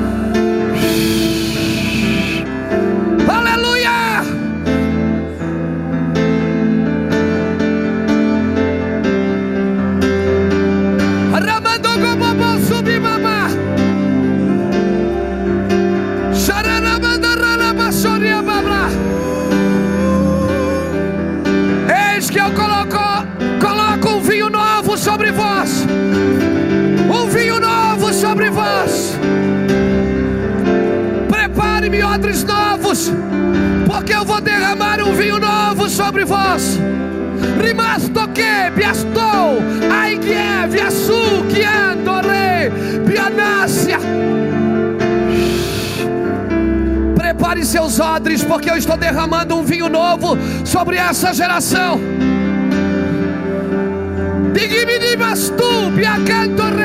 Ninguém vai parar o que eu comecei a fazer no Brasil.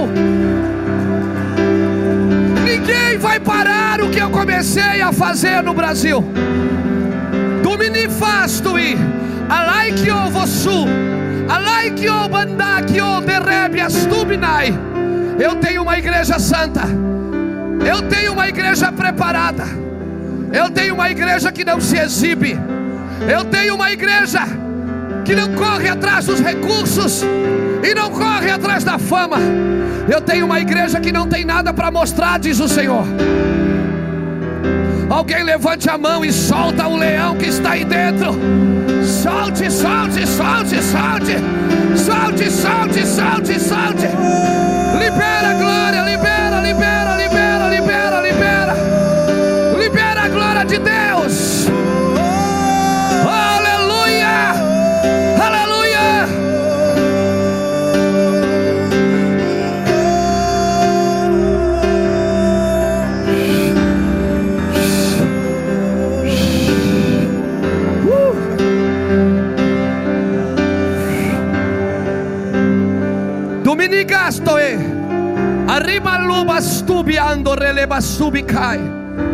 Filhos, filhos, você que eu escolhi para te dar recursos, escute. Dominigastui. Você vai ter que escolher a dedo até em quem você vai investir. Você vai ter que escolher a dedo até em quem você vai investir financeiramente. Você vai ter que escolher as cidades que Deus vai mandar você colocar recursos. Dominastui que elemandorê. Alguns de vocês vão até mudar de cidade por causa da glória de Deus. Remantuí tinafastou que masui.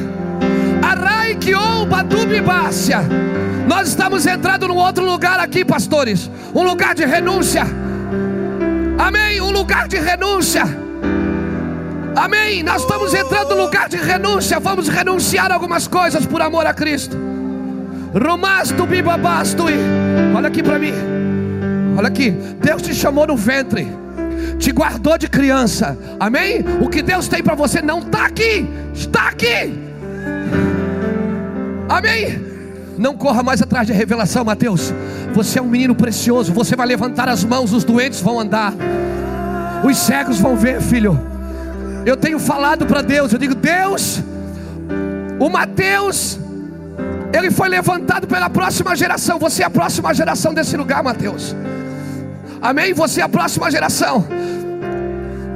Você é um menino estudioso, estuda muito e busque mesmo, mas não permita que a sua cabeça governe seu coração.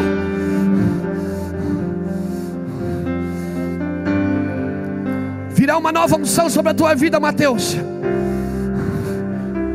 Virá, virá uma nova unção sobre os louvores dessa igreja, escutem. Virá uma nova unção, Marlon, sobre os convívios. Amém. Nós não vamos ter que manter mais nada por aparência, nós vamos fazer pela glória de Deus. Tudo que é aparente, Deus, eu te peço, derruba.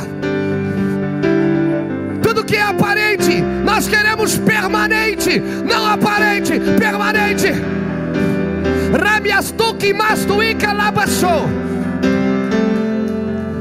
Deus está levantando as nossas mensagens, Fernando Jackson, vão mudar. Pastores, as nossas mensagens vão mudar. Vão. Um novo conceito está vindo sobre nós. Se preparem. Prepare o odre, porque está vindo um vinho diferente. Prepare o odre, porque está vindo um vinho diferente. Olha aqui para mim. Todos vocês. Os nossos cursos que nós fizemos, todos eles aqui nos capacitam. Mas a nossa visão, ela está dentro do nosso coração. A visão de reino. Todos os cursos que nós fizemos, todos, Iaz Xará, cursos da família, todos, todos eles, são para nos capacitar e nos equipar. Mas a visão original ainda é o reino de Deus. Amém? O reino de Deus, a paternidade de Deus, o governo do Espírito Santo os cinco ministérios e o corpo de Cristo. Vamos fazer tudo que nós pudermos para equipar a igreja. Vamos, mas a visão que Deus nos deu, ela não pode ser mexida. Em nome de Jesus. Toma o seu lugar.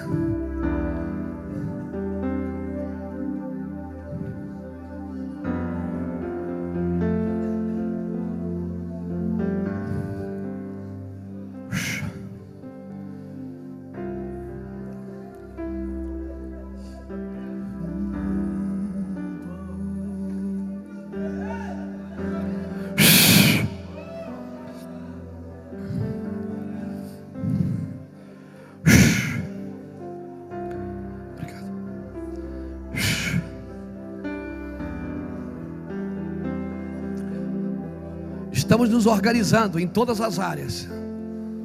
Nos organizando estamos. Mas a visão, ela não pode ser tocada. A visão ainda é os quatro pilares: crescendo em Deus através do conhecimento, crescendo em Deus através do serviço, crescendo em Deus através do relacionamento e crescendo em Deus através da adoração. Nós não podemos perder o nosso coração. Não vamos permitir que as informações nos tire do propósito original de reino. Não está acontecendo isso, graças a Deus, não está acontecendo. Mas nós estamos alinhados. Não permita na sua igreja que nada que você busque fora tire a essência, a sementinha que Deus plantou lá dentro, daquela, daquela, daquele jeitinho, daquela forma. As minhas orações, irmãos, são as mesmas de 15 anos atrás. Elas não mudaram. Nós continuamos no mesmo lugar. Amém? Você pode ver a gente com um carro diferente, numa casa diferente, pode ver a gente na televisão, na mídia, mas o nosso coração está no mesmo lugar. E toda vez que a gente percebe que nós estamos sendo admirados e não respeitados, nós voltamos por, por conta própria. Se tiver que parar. Essa semana eu chamei a Silvana, desmarquei um monte de agenda. Diga aqui eu não vou, aqui eu não vou, aqui eu não vou, aqui eu não vou. Por quê? Porque Deus não quer que eu vá. Eu vou ficar em casa.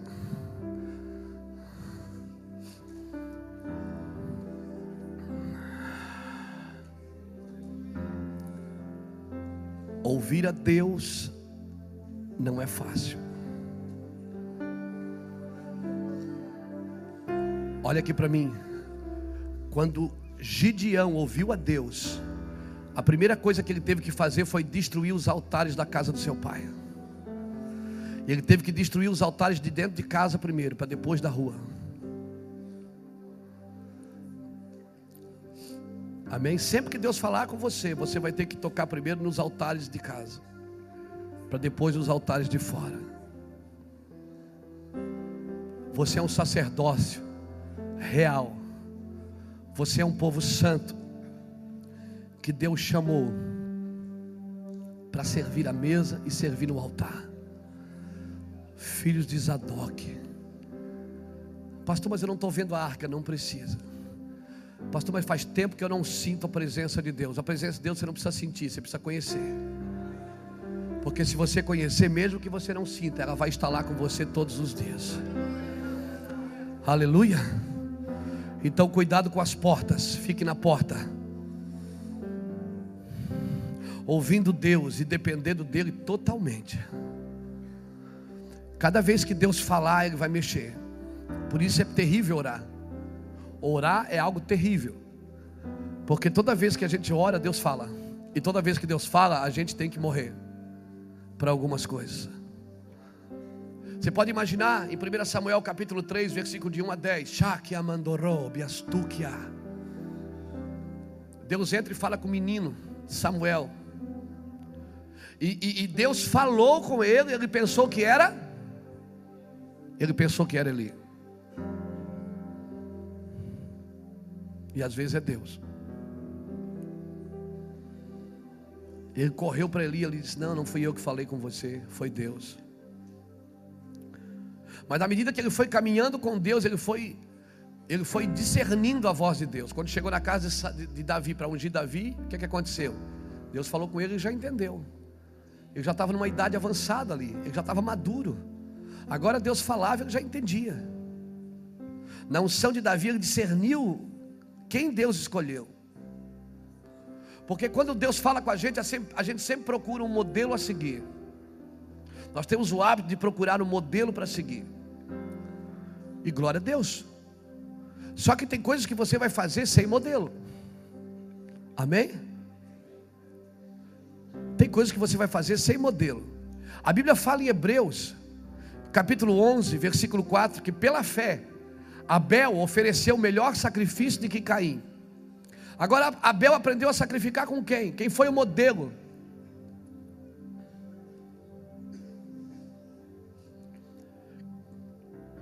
Abel deu o melhor sacrifício. Como que ele sabia que era o melhor sacrifício? Ele, ele veio no café de pastores. Não teve essa oportunidade. Abel, a Bíblia diz que pela fé ele ofereceu o melhor sacrifício. Porque quando você vive pela fé, você não segue o modelo, você se torna o modelo. Deus te chamou para se tornar um modelo na tua terra, irmão. Para ser um modelo a ser seguido, para ser um modelo como balizador.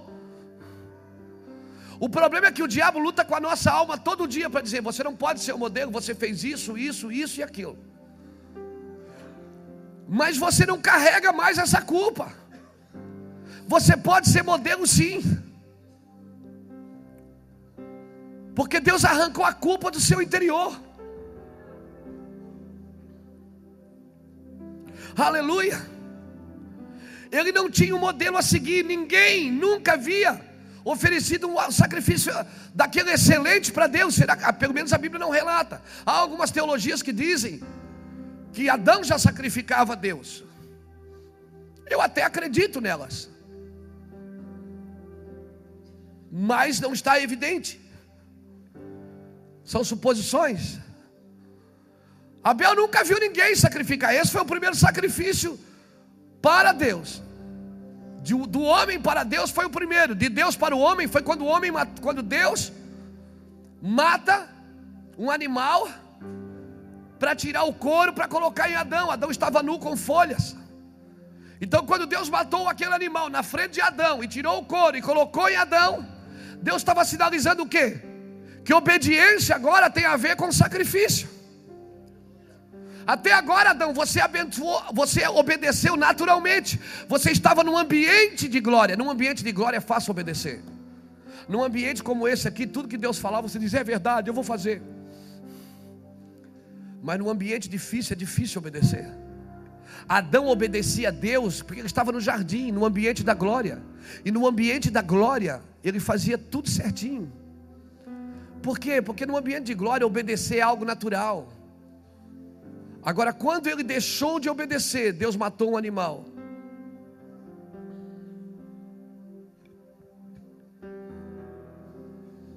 Na frente dele, para dizer o que? Sacrifício tem a ver com obediência. Ninguém nunca havia dado isso a Deus. Se torne o um modelo. Quem anda na fé não segue o modelo, se torna o um modelo. Por isso Deus nos chamou para viver na fé. Filhos de Zadok não tinham uma arca ali para adorar a Deus. Mas eles adoravam sem arca. Fazia 80 anos que a arca não estava com eles. Mas eles adoravam. Eles adoravam. Eles adoravam. Eles adoravam. Não tinha pra, não dava para ver a arca, mas eles adoravam. Não adore só quando você sente. Não adore, viva em uma atmosfera de fé e não viva por necessidade. Você não precisa ver para crer. Você precisa crer para ver. Não permita que a carência, que a dependência emocional, que a falta de fé torne a igreja dependente de homens e não de Deus. Deus vai começar a restaurar a sua igreja, amém, irmãos? Amém? Você crê nisso? Que céu e terra vão estar num lugar só. Então eu vou dizer uma coisa para você: não saia de casa para aprender sobre fé.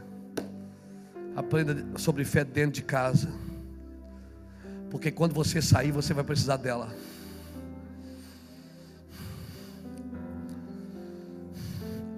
Estabeleça uma vida de fé agora.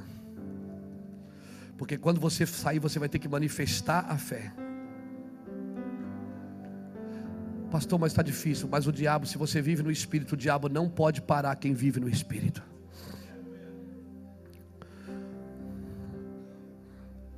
O diabo não pode parar.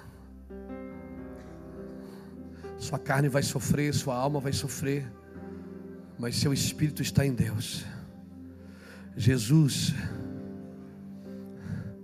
Ele é a revelação da igreja para o mundo, irmãos. Jesus é a revelação da igreja. Ah, meu Deus, acho que eu, acho que eu vou parar aqui. Não dá jeitinho. Se você é um filho de Zadok, não dê jeitinho. Não crie ídolos. Abra sua Bíblia comigo no livro de Amós. Deixa eu entrar aqui um pouquinho.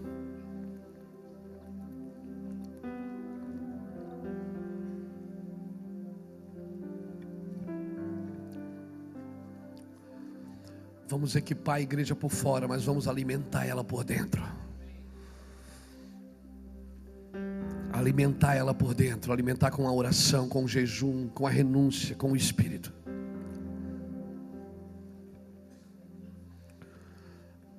Às vezes, irmãos, nós precisamos de muita conversa. Às vezes nós precisamos de meia hora de oração, é melhor do que muitas conversas. Abra a sua Bíblia em Amós comigo.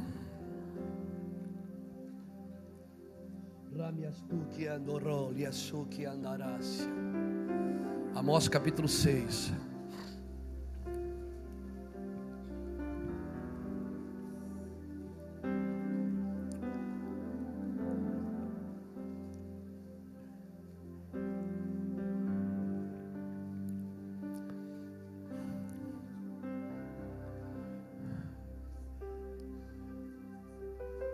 Capítulo 6 de Amós, versículo 1 diz assim: Ai dos que repousam em Sião, e dos que estão seguros no monte de Samaria,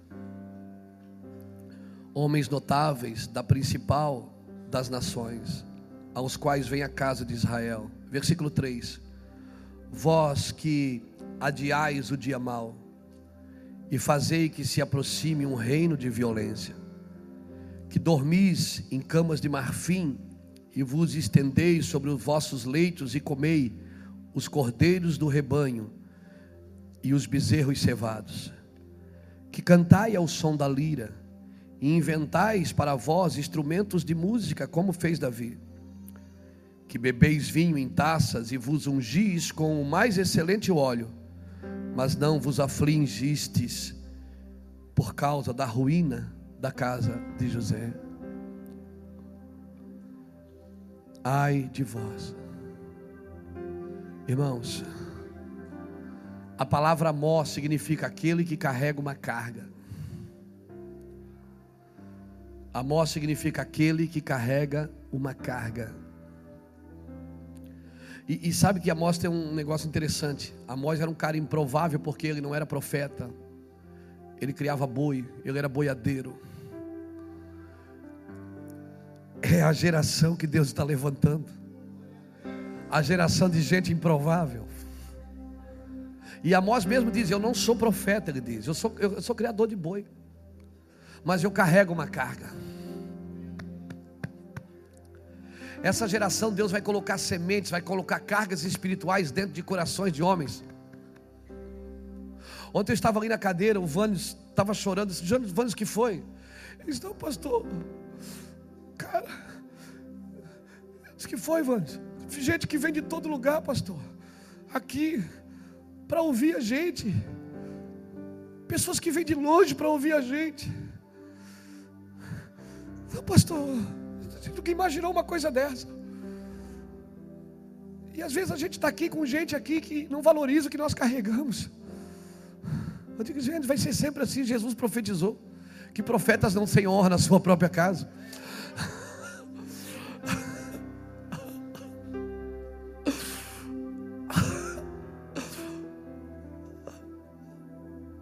Profetas que não são assim mesmo, irmão, faz parte. E nós não podemos buscar a aprovação das pessoas. Eu abracei o Vânis ali e disse: Vânis, isso é normal, estamos juntos. Disse, não, mas o meu coração não aguenta isso. Mas ele faz parte, é normal. Amém? É normal, irmãos. É normal. Porque as pessoas que caminham mais perto da gente, elas conhecem a nossa humanidade. Então elas veem, elas veem a gente soltar pum, arrotar, comer de boca aberta na cantina, discutir com a esposa no corredor da igreja. Não, amor, vai na frente, depois eu vou. Eu já falei para você. Então elas veem a nossa humanidade. E elas nos julgam pela nossa humanidade. Ontem, quando o Ulisses pregava, aí José estava ali atrás. O José disse: Eu gosto disso. Eu disse, eu também. Porque o Ulisses conseguiu mostrar a humanidade do Mervan ontem. Falando daquele jeito, dizendo que ele não é um pregador. E ele não é mesmo, ele é um contador de história. Mas ontem, o Ulisses trouxe. Porque nós pregamos a semana toda, levamos a igreja para cima. Ontem ele trouxe a igreja de volta. E eu fiquei feliz com o Rafael que deixou ele por último dia. Por quê? Porque essa é a humanidade da gente, irmão. Então, às vezes, as pessoas estão aqui com a gente, eles veem a gente discutir, brigar, falar uma coisa que não devia falar. Às vezes, aqui na igreja, a gente pega mais pesado, porque com os filhos da casa, a gente pega mais pesado. Não é verdade? Porque aqui não tem aparência, a gente não fez uma reunião antes de vocês chegarem. Ontem a gente se reuniu aqui na igreja, eu disse: Ó, oh, gente, amanhã está vindo pastor de todo o Brasil. Faz uma cara de crente. Mostra para todo mundo que nós somos crente. Diz não, senhor, e sim, senhor. Amém? Bota todo mundo. Não. E as pessoas que lidam com a nossa humanidade, às vezes ela tem dificuldade, ela vê a gente pregar aqui no domingo e diz assim: Não, mas o pastor está falando. Irmãos, entenda uma coisa: o que eu prego é maior do que eu. O que eu ensino é maior do que eu. Eu luto para viver isso todos os dias. Pastor, o senhor não prega o que você vive? Eu não, se eu pregar o que eu vivo, eu vou limitar a palavra de Deus. Eu tenho que procurar viver o que eu prego. A palavra de Deus é maior do que eu, irmãos. O próprio Deus colocou a palavra acima dele. Ele disse: Eu velo pela minha palavra. Então as pessoas que lidam com a nossa humanidade nos julgam pela nossa humanidade. Nos julgam por uma roupa, nos julgam por uma palavra maldita, nos julgam por uma piada, nos julgam porque fechou, a gente fechou o carro, alguém, alguém fechou a gente de carro, a gente abriu o vidro, oh, cara! Porque se você não sabe, a minha espaçonave está aqui atrás. Eu cheguei do céu e estacionei ela ali atrás. E daqui a pouco vai entrar dois varão de branco aqui. Vai botar o um manto de glória sobre mim. Eu vou entrar na espaçonave. e vou para a eternidade. Você não sabia, não? Que eu sou do céu? Não, irmãos. Então isso é normal. Por que, que o profeta tem dificuldade de ter honra na sua própria casa? Porque as pessoas lidam com a nossa humanidade. Aqui todo mundo conhece o meu defeito e a minha qualidade. Amém? O cara, quando me pega, quando eu pego o microfone domingo, o cara já se ajeita na cadeia. O pastor hoje está nervoso. Hoje, hoje ele está alegre. Hoje ele está feliz. Hoje ele está com vontade de matar nós. é, é verdade. E faz parte isso. E glória a Deus por isso, porque não existe aparência. Não vamos, entendeu? Nós não estamos construindo algo aparente, é algo permanente. E se nós vamos viver juntos, nós temos que viver no meio de confronto, no meio de discussão, no meio de problema. Amém? Não puxa a espada, um arranca a orelha do outro, mas daqui a pouco põe a espada, beija e abraça, põe a orelha no lugar. Amém? É isso aí, é, isso é igreja. Não romanceie, não relativize a igreja. Ah, mas eu saí de lá porque a igreja lá tem problema. E você vai abrir outra, daqui a cinco anos está cheia de problema, mais do que de onde você saiu. Não gostou, né? Eu sei que você não gostou. Deus não mandou você procurar um lugar abençoado. Ele disse: ser tu uma benção.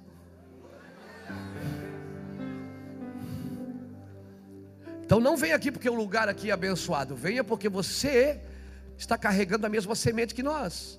E nós estamos tentando fazer uma coisa juntos. Aleluia. Então é isso. Aí Amós, ele carrega uma carga. Daí Amós diz assim: sabe o que acontece? Vocês estão tentando fugir do, fugir do dia mal, vocês querem fazer uma coisa aparente, vocês querem é, pintar uma gravura, é, querem fazer bonito. Não adianta querer fazer bonito, tem que fazer verdadeiro. Nem tudo que é bonito é verdadeiro. Amém? Aleluia. Às vezes não é bonito, é verdadeiro, não é verdadeiro, é só bonito. Aleluia. Tem um monte de coisa hoje que é bonita e não é verdadeira. Aleluia, porque o mundo vive de aparência. Aleluia. Louvado seja Deus. Esses dias alguém me ofereceu uma calça que tem uma bunda junto. Verdade, estou falando sério. Pastor, você não quer comprar essa calça? Ela vem com uma almofadinha de bunda. Para que eu quero bunda? Ah, mas o senhor, vai, o senhor é alto, fica bonito para o senhor. Já pensou o senhor andando assim? Eu digo, ah, tá lindo, eu de bunda postiça.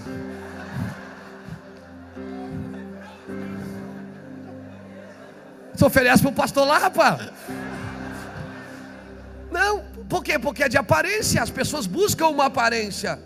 Aleluia é uma aparência. Amém? Estou falando sério, gente. E, e foi, eu vou parar por aqui para não dar confusão. Porque eu fora as outras coisas que é só aparência. Não adianta, irmão. Você pode esticar para onde você quiser. Depois de 70, 80, vai começar a cair tudo de novo. Aleluia. Ai, pastor, pelo menos para desfalsar. Então desfalsa, mas não tem jeito. Amém. Aleluia. Louvado seja Deus. A gente está tentando deixar aparecer. Eu estou fazendo um tratamento dentário agora porque meus dentes estão estragados? Não, mas eu quero deixar a aparência mais bonita, porque eu uso a minha boca para falar. As pessoas vêm abraçar e falar comigo de perto, então eu quero tratar para ver se está tudo bem. Mas eu também quero aparência bonita. Quero, ah, a, a, moça perguntou: o senhor quer o dente assim? Não, bem branquinho. O mais branco que você tiver. É, mas daí todo mundo vai perceber que não é seu. Diga, é, então põe um amarelinho. A nossa tendência é essa. É? Aí se botar amarelinho, vão pensar que eu fumo. Não, então. Então põe o mais ou menos. Porque a minha eu fui lá para um tratamento, fazer canal isso, mas daí aproveitando lá, eu já dei uma tratada na aparência. Agora não adianta eu ir lá deixar tudo bonito aparentemente e não ser permanente. Amém? Louvado seja Deus. E eu tá com o super bom dentro da bolsa, de vez em quando tem que colar o pivô. Porque ele sai. Aleluia, te peguei agora, aleluia. Te peguei. Porque eu vou dizer uma coisa: sempre que você quiser manter a aparência, você tem que carregar alguma coisa escondida para manter a aparência. E o super bonde está aí na sua bolsa. Eu sei que está. Porque para manter a aparência tem alguma coisa escondida, sempre. Por isso essa geração não pode manter a aparência, ela tem que ser permanente. Então Amós começou a dizer para os filhos de Israel, está dizendo assim: sabe o que acontece com vocês? Vocês querem se livrar do dia mal e vão mantendo a aparência. Vocês constroem instrumentos como Davi, mas vocês não têm a essência de Davi. Vocês querem tocar, adorar Deus como Davi adorava, vocês não têm a mesma essência. Você não tem a mesma essência. Ou seja, você não tem autonomia para fazer isso. Queridos, foge do dia mal, constrói um reino de violência. Deita em cama de marfim, come os cordeiros de bezerro cevado, vive numa ostentação e na fartura. Que se reúne para beber, se ungem, se ungem a si mesmo, ele diz: vocês se ungem a si mesmo com óleo. Política e economicamente vocês estão prósperos, mas moralmente estão falidos. É isso que Amós está dizendo aqui. Política e economicamente vocês estão prósperos, mas moralmente falidos. Funcionar sem a essência é perigoso, irmãos. Amém? Funcionar sem a essência multiplica a forma de funcionamento mas não carrega a mesma essência, multiplica os instrumentos para si mesmo, faz o que Davi fazia, mas não carrega o encargo de justiça que Davi carregava. Não adianta falar de paternidade se você não está disposto a morrer pelos seus filhos. Não adianta falar de reino se você quer levantar seu império. Isso é aparência. Está fadado ao cansaço e ao fracasso. Porque coisa terrível é trabalhar para manter a aparência. Casamento aparente não vai subsistir. Ministério aparente não subsiste. Olha para mim, não fica triste. Olha aqui, você vai me amar até no final. Quando você constrói algo permanente, você sofre um pouco mais. Mas é permanente. Quem passar ali depois de você vai dizer: aqui tem fundamento.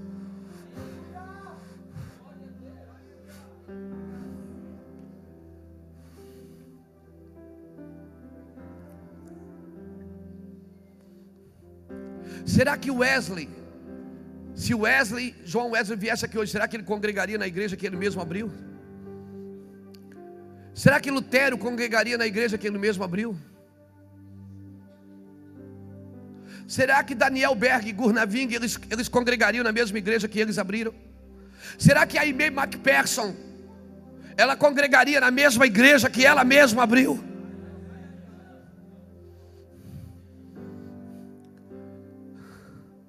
Não transforme o permanente em aparente. Nós temos que tirar tudo que é aparente e voltar para aquilo que sempre foi permanente a glória de Deus.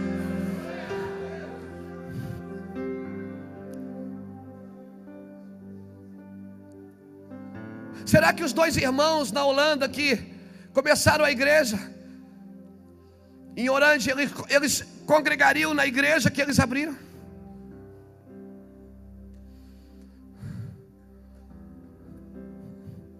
Que evangelho nós estamos deixando para esses meninos que sentam na nossa frente com cadernos e canetas na mão para anotar o que a gente fala?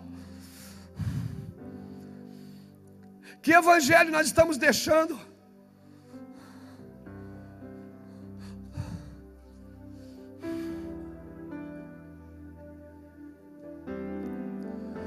Será que os nossos filhos vão querer ler nossos livros? Não multiplique a forma sem a essência. Olha o que ele diz aqui: vocês bebem vinho em taça, se ungem com o mais excelente, mas não se afligem pela ruína de José. A ruína de José. Quando José se revela a seus irmãos, em Gênesis 45, os irmãos dele estão diante dele, ele tira a roupa, tira a maquiagem,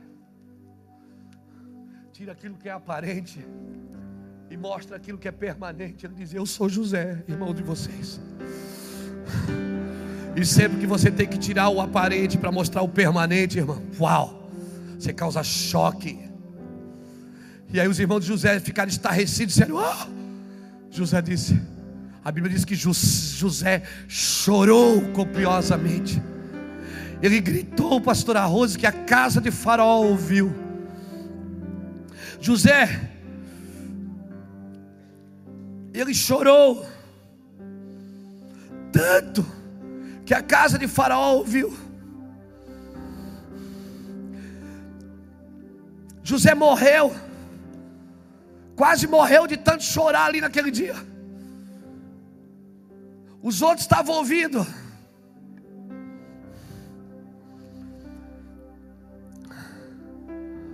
Eu vou te falar uma coisa.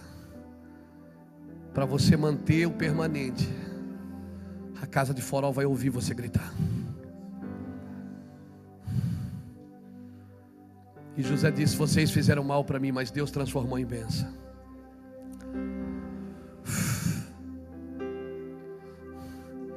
Deus transformou em bênção. Sabe por que, que José chorou aquele dia? Porque ali tem uma guerra dentro dele. A alma dele dizia: Se vingue de seus irmãos.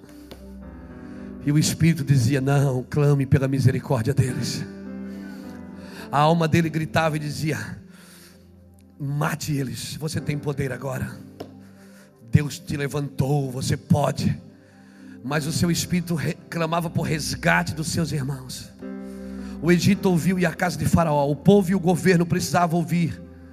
Irmão, a hora que o povo e o governo ouviram o choro da igreja, então nós estamos trabalhando na essência.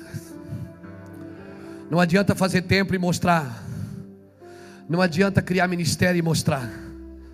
A igreja, o mundo não quer ver nossos templos, não quer ver os nossos ministérios, o mundo não quer ver os nossos tijolos, as nossas fortunas. A riqueza da igreja não é o que ela tem nas mãos, é o que ela carrega, é o encargo dela. É os amós, aqueles que carregam uma carga. Por isso, irmão, não trabalhe, não multiplique a forma sem a essência. Não multiplique a forma sem a essência.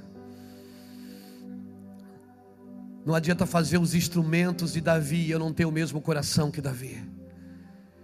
Que quando pecou, não se segurou no púlpito para dizer: é meu, é meu, é meu. Daqui eu não saio, daqui ninguém me tira. Não. Saul, quando pecou, disse para Samuel: sacrifica aqui comigo para o povo achar que você, que Deus é comigo. Saul, quando caiu, ele, ele queria o governo, ele não queria Deus. Deus pode ir embora desde que o reino fique comigo. Davi não.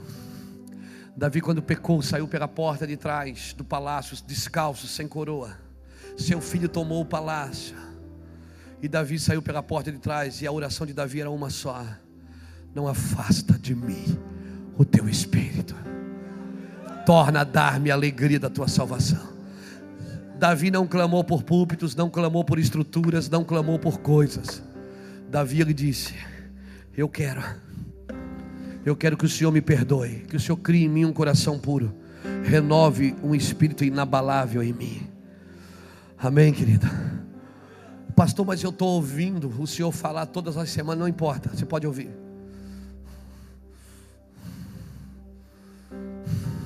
A libertação não está no ouvir, está em conhecer. Você pode ouvir a verdade e não conhecer a verdade. Pratique essa verdade, irmão. Disciplina não é só teoria, é prática. Errou na prática, volta para a teoria. Errou na teoria, não tente praticar. Disciplina é isso, querido. Eu quero orar com você.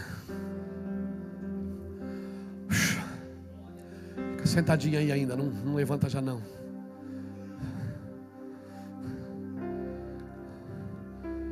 Nos próximos dias. Nós vamos equipar a igreja por fora. Vamos fazer tudo o que pudermos para equipá-la. Vamos dar as armas que ela precisa para lidar com os casais, lidar com os jovens, lidar com os adolescentes, lidar com as crianças. Vamos usar as armas que ela precisa para lidar nos convívios, para lidar em missões, para lidar no social. Mas por favor, isso tudo tem que voltar para a essência.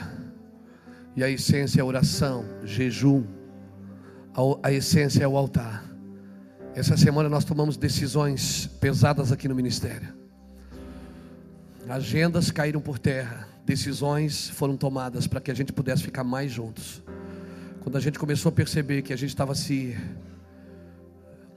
assim fragmentando, o Senhor nos deu uma palavra e disse: "Voltem. Voltem". E nós resolvemos a voltar. Isso custa para nós, porque nós temos agendas, nós temos obrigações, mas nenhuma obrigação é maior para você do que estar no altar. Não é no púlpito, sua obrigação não é estar no púlpito, é estar no altar. Aleluia. Vamos adorar o Senhor. Vamos adorar o Senhor. Fique sentado, por favor, não se levante ainda. Eu quero pedir que o ministério de louvor venha aqui de novo. Vamos adorar o Senhor. Vamos rápido, gente. Não perde essa unção, não.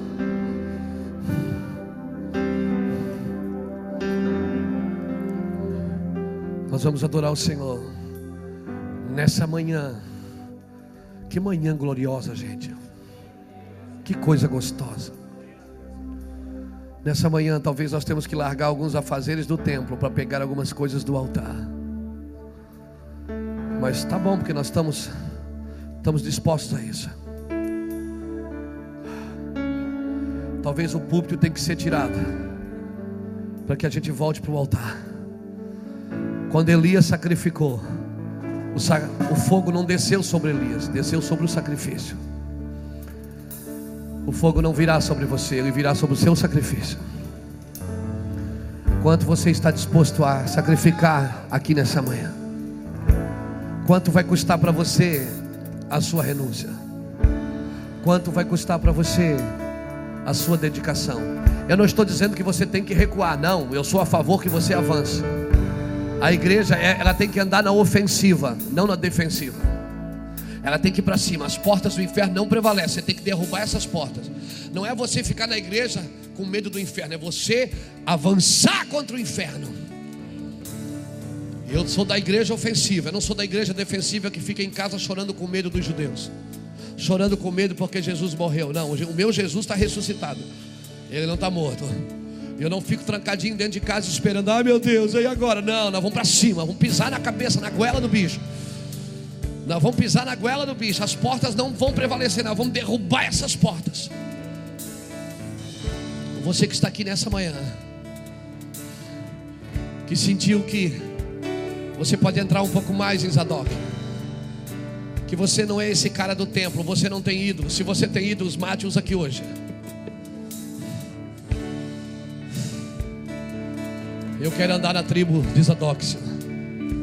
Eu sou sacerdote da casa de Zadok, que anda vestido de linho fino, que pratica justiça no altar, que pratica justiça no meio do povo. Eu quero ser esses caras. Eu não quero só servir a igreja. Eu não fui trabalhado para, eu não fui chamado para trabalhar no templo. Eu fui chamado para trabalhar em templos, em templos feitos pela mão de Deus. Nós que fomos chamados, irmãos para entrar nesses lugares. Aí você pode dizer, pastor, mas eu sou diácono, eu trabalho aqui na limpeza do templo. Não, irmão, cresça, não estou falando para você. Não é isso que eu estou falando. Estou dizendo que nós não temos que adorar o templo.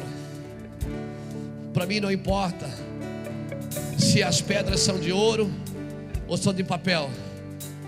Para mim não importa se a decoração é de ouro ou de papel. Ah, mas é o melhor para Deus. Quer fazer o melhor para Deus? Dê comida aos necessitados. Quer fazer o melhor para Deus? Cuide das viúvas, cuide dos pobres. Vai para o Nordeste, cava poços. Quer fazer o melhor para Deus? Compre comida para quem não tem. Dê banho em quem não tem lugar de tomar banho. Você fazer o melhor para Deus não é construir um templo. Você quer fazer o melhor para Deus? Edifique a sua igreja. Amém. Que o nome do Senhor Jesus seja glorificado. Vamos adorar o Senhor, gente. Pai nosso, Se Deus te pegou aqui, é você que Deus quer. Se levante. Se levante nessa manhã como a glória do Senhor.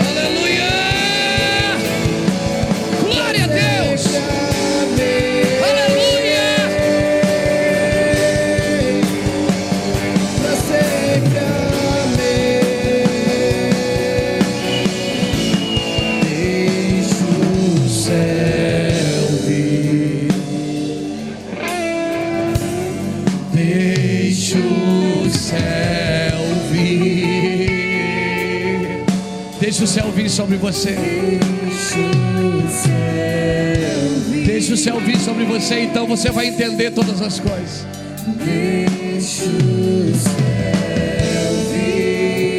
Deixa o céu vir sobre você. Deixa o céu te levar em lugares que você não pode ir.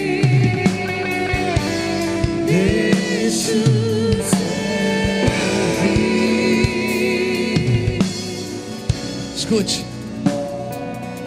Eu acredito na transferência.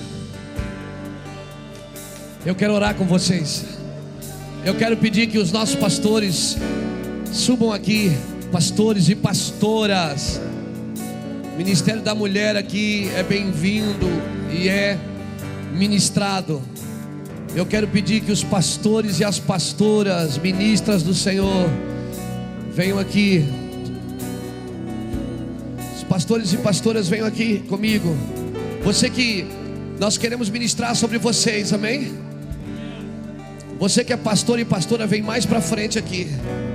Eu quero pedir para os pastores do Mevan vir aqui, nós vamos ministrar com vocês. Queremos ministrar com vocês. Eu acredito na transferência. Pastor, você vai transferir o que? Responsabilidade.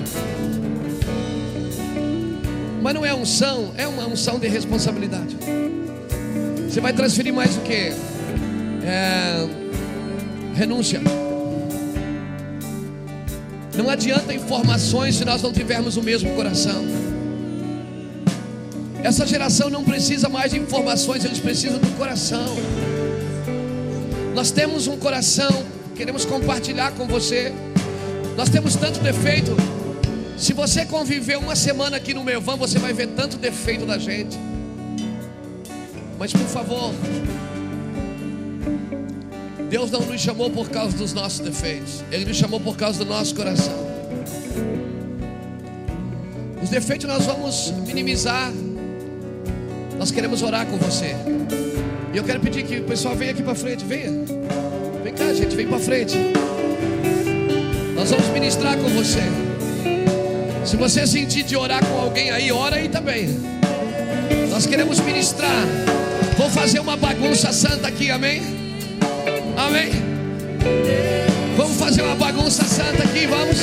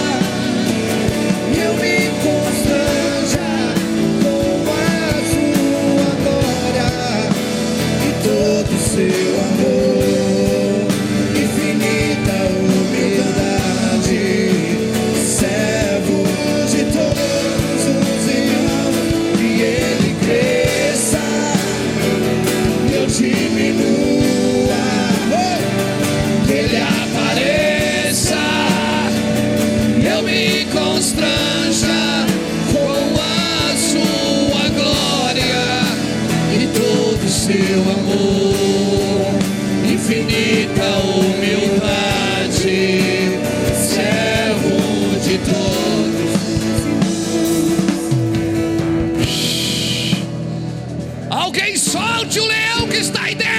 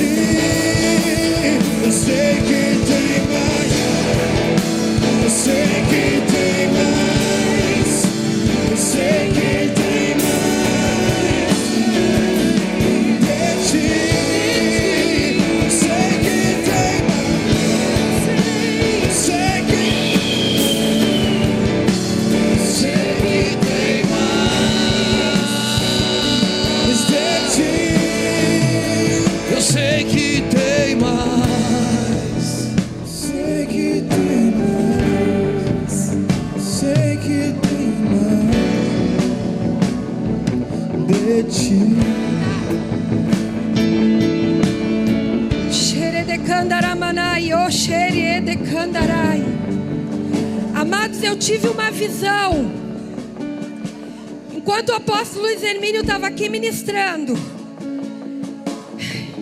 eu vi um homem muito grande caído aqui no altar. E esse homem estava como que morto.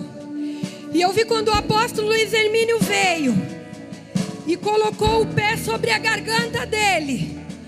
E eu olhei na mão do pastor, tinha uma espada. E eu disse assim: Senhor, o que, que é isso? E o Senhor disse: Fala para ele que o filisteu que estava zombando nesses dias contra o meu povo, contra o Israel de Deus, hoje eu coloco a espada na tua mão e tu vai cortar a cabeça do filisteu, e todos saberão que essa casa tem paternidade, que tem pai sobre essa casa, diz o Senhor. Glória a Deus. Ah, meu Deus, que coisa tremenda. Tarabias tu que amando rolobia suria lá.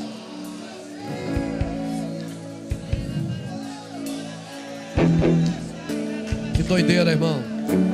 Que Deus está fazendo aqui hoje é muito forte. Segura na mão de quem está perto de você, nós vamos terminar. Levanta a mão desse campeão aí para cima, levanta, levanta.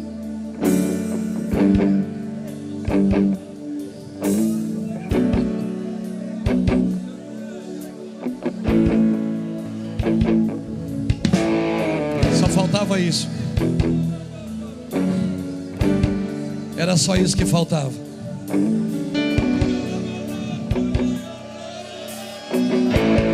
Por muitas vezes Satanás, ele vinha cobrar que eu não poderia exercer paternidade para pastores em outros países e outras nações. Por muitas vezes ele veio me cobrar isso. Eu disse: Satanás, eu piso na sua cabeça. E hoje nós pisamos mesmo na cabeça dele. Obrigado, Senhor. Só faltava, só me faltava isso. Obrigado, Jesus. Levante sua mão para cima. Eu não me responsabilizo pelo que Deus vai fazer aqui agora. Olha para a pessoa que está do seu lado e diga: Deixa Deus te pegar. Porque eu prometo que eu não te solto até que o Espírito passou a você. Receba a glória de Deus. Receba a glória de Deus. Eu sei que tem mais, Receba.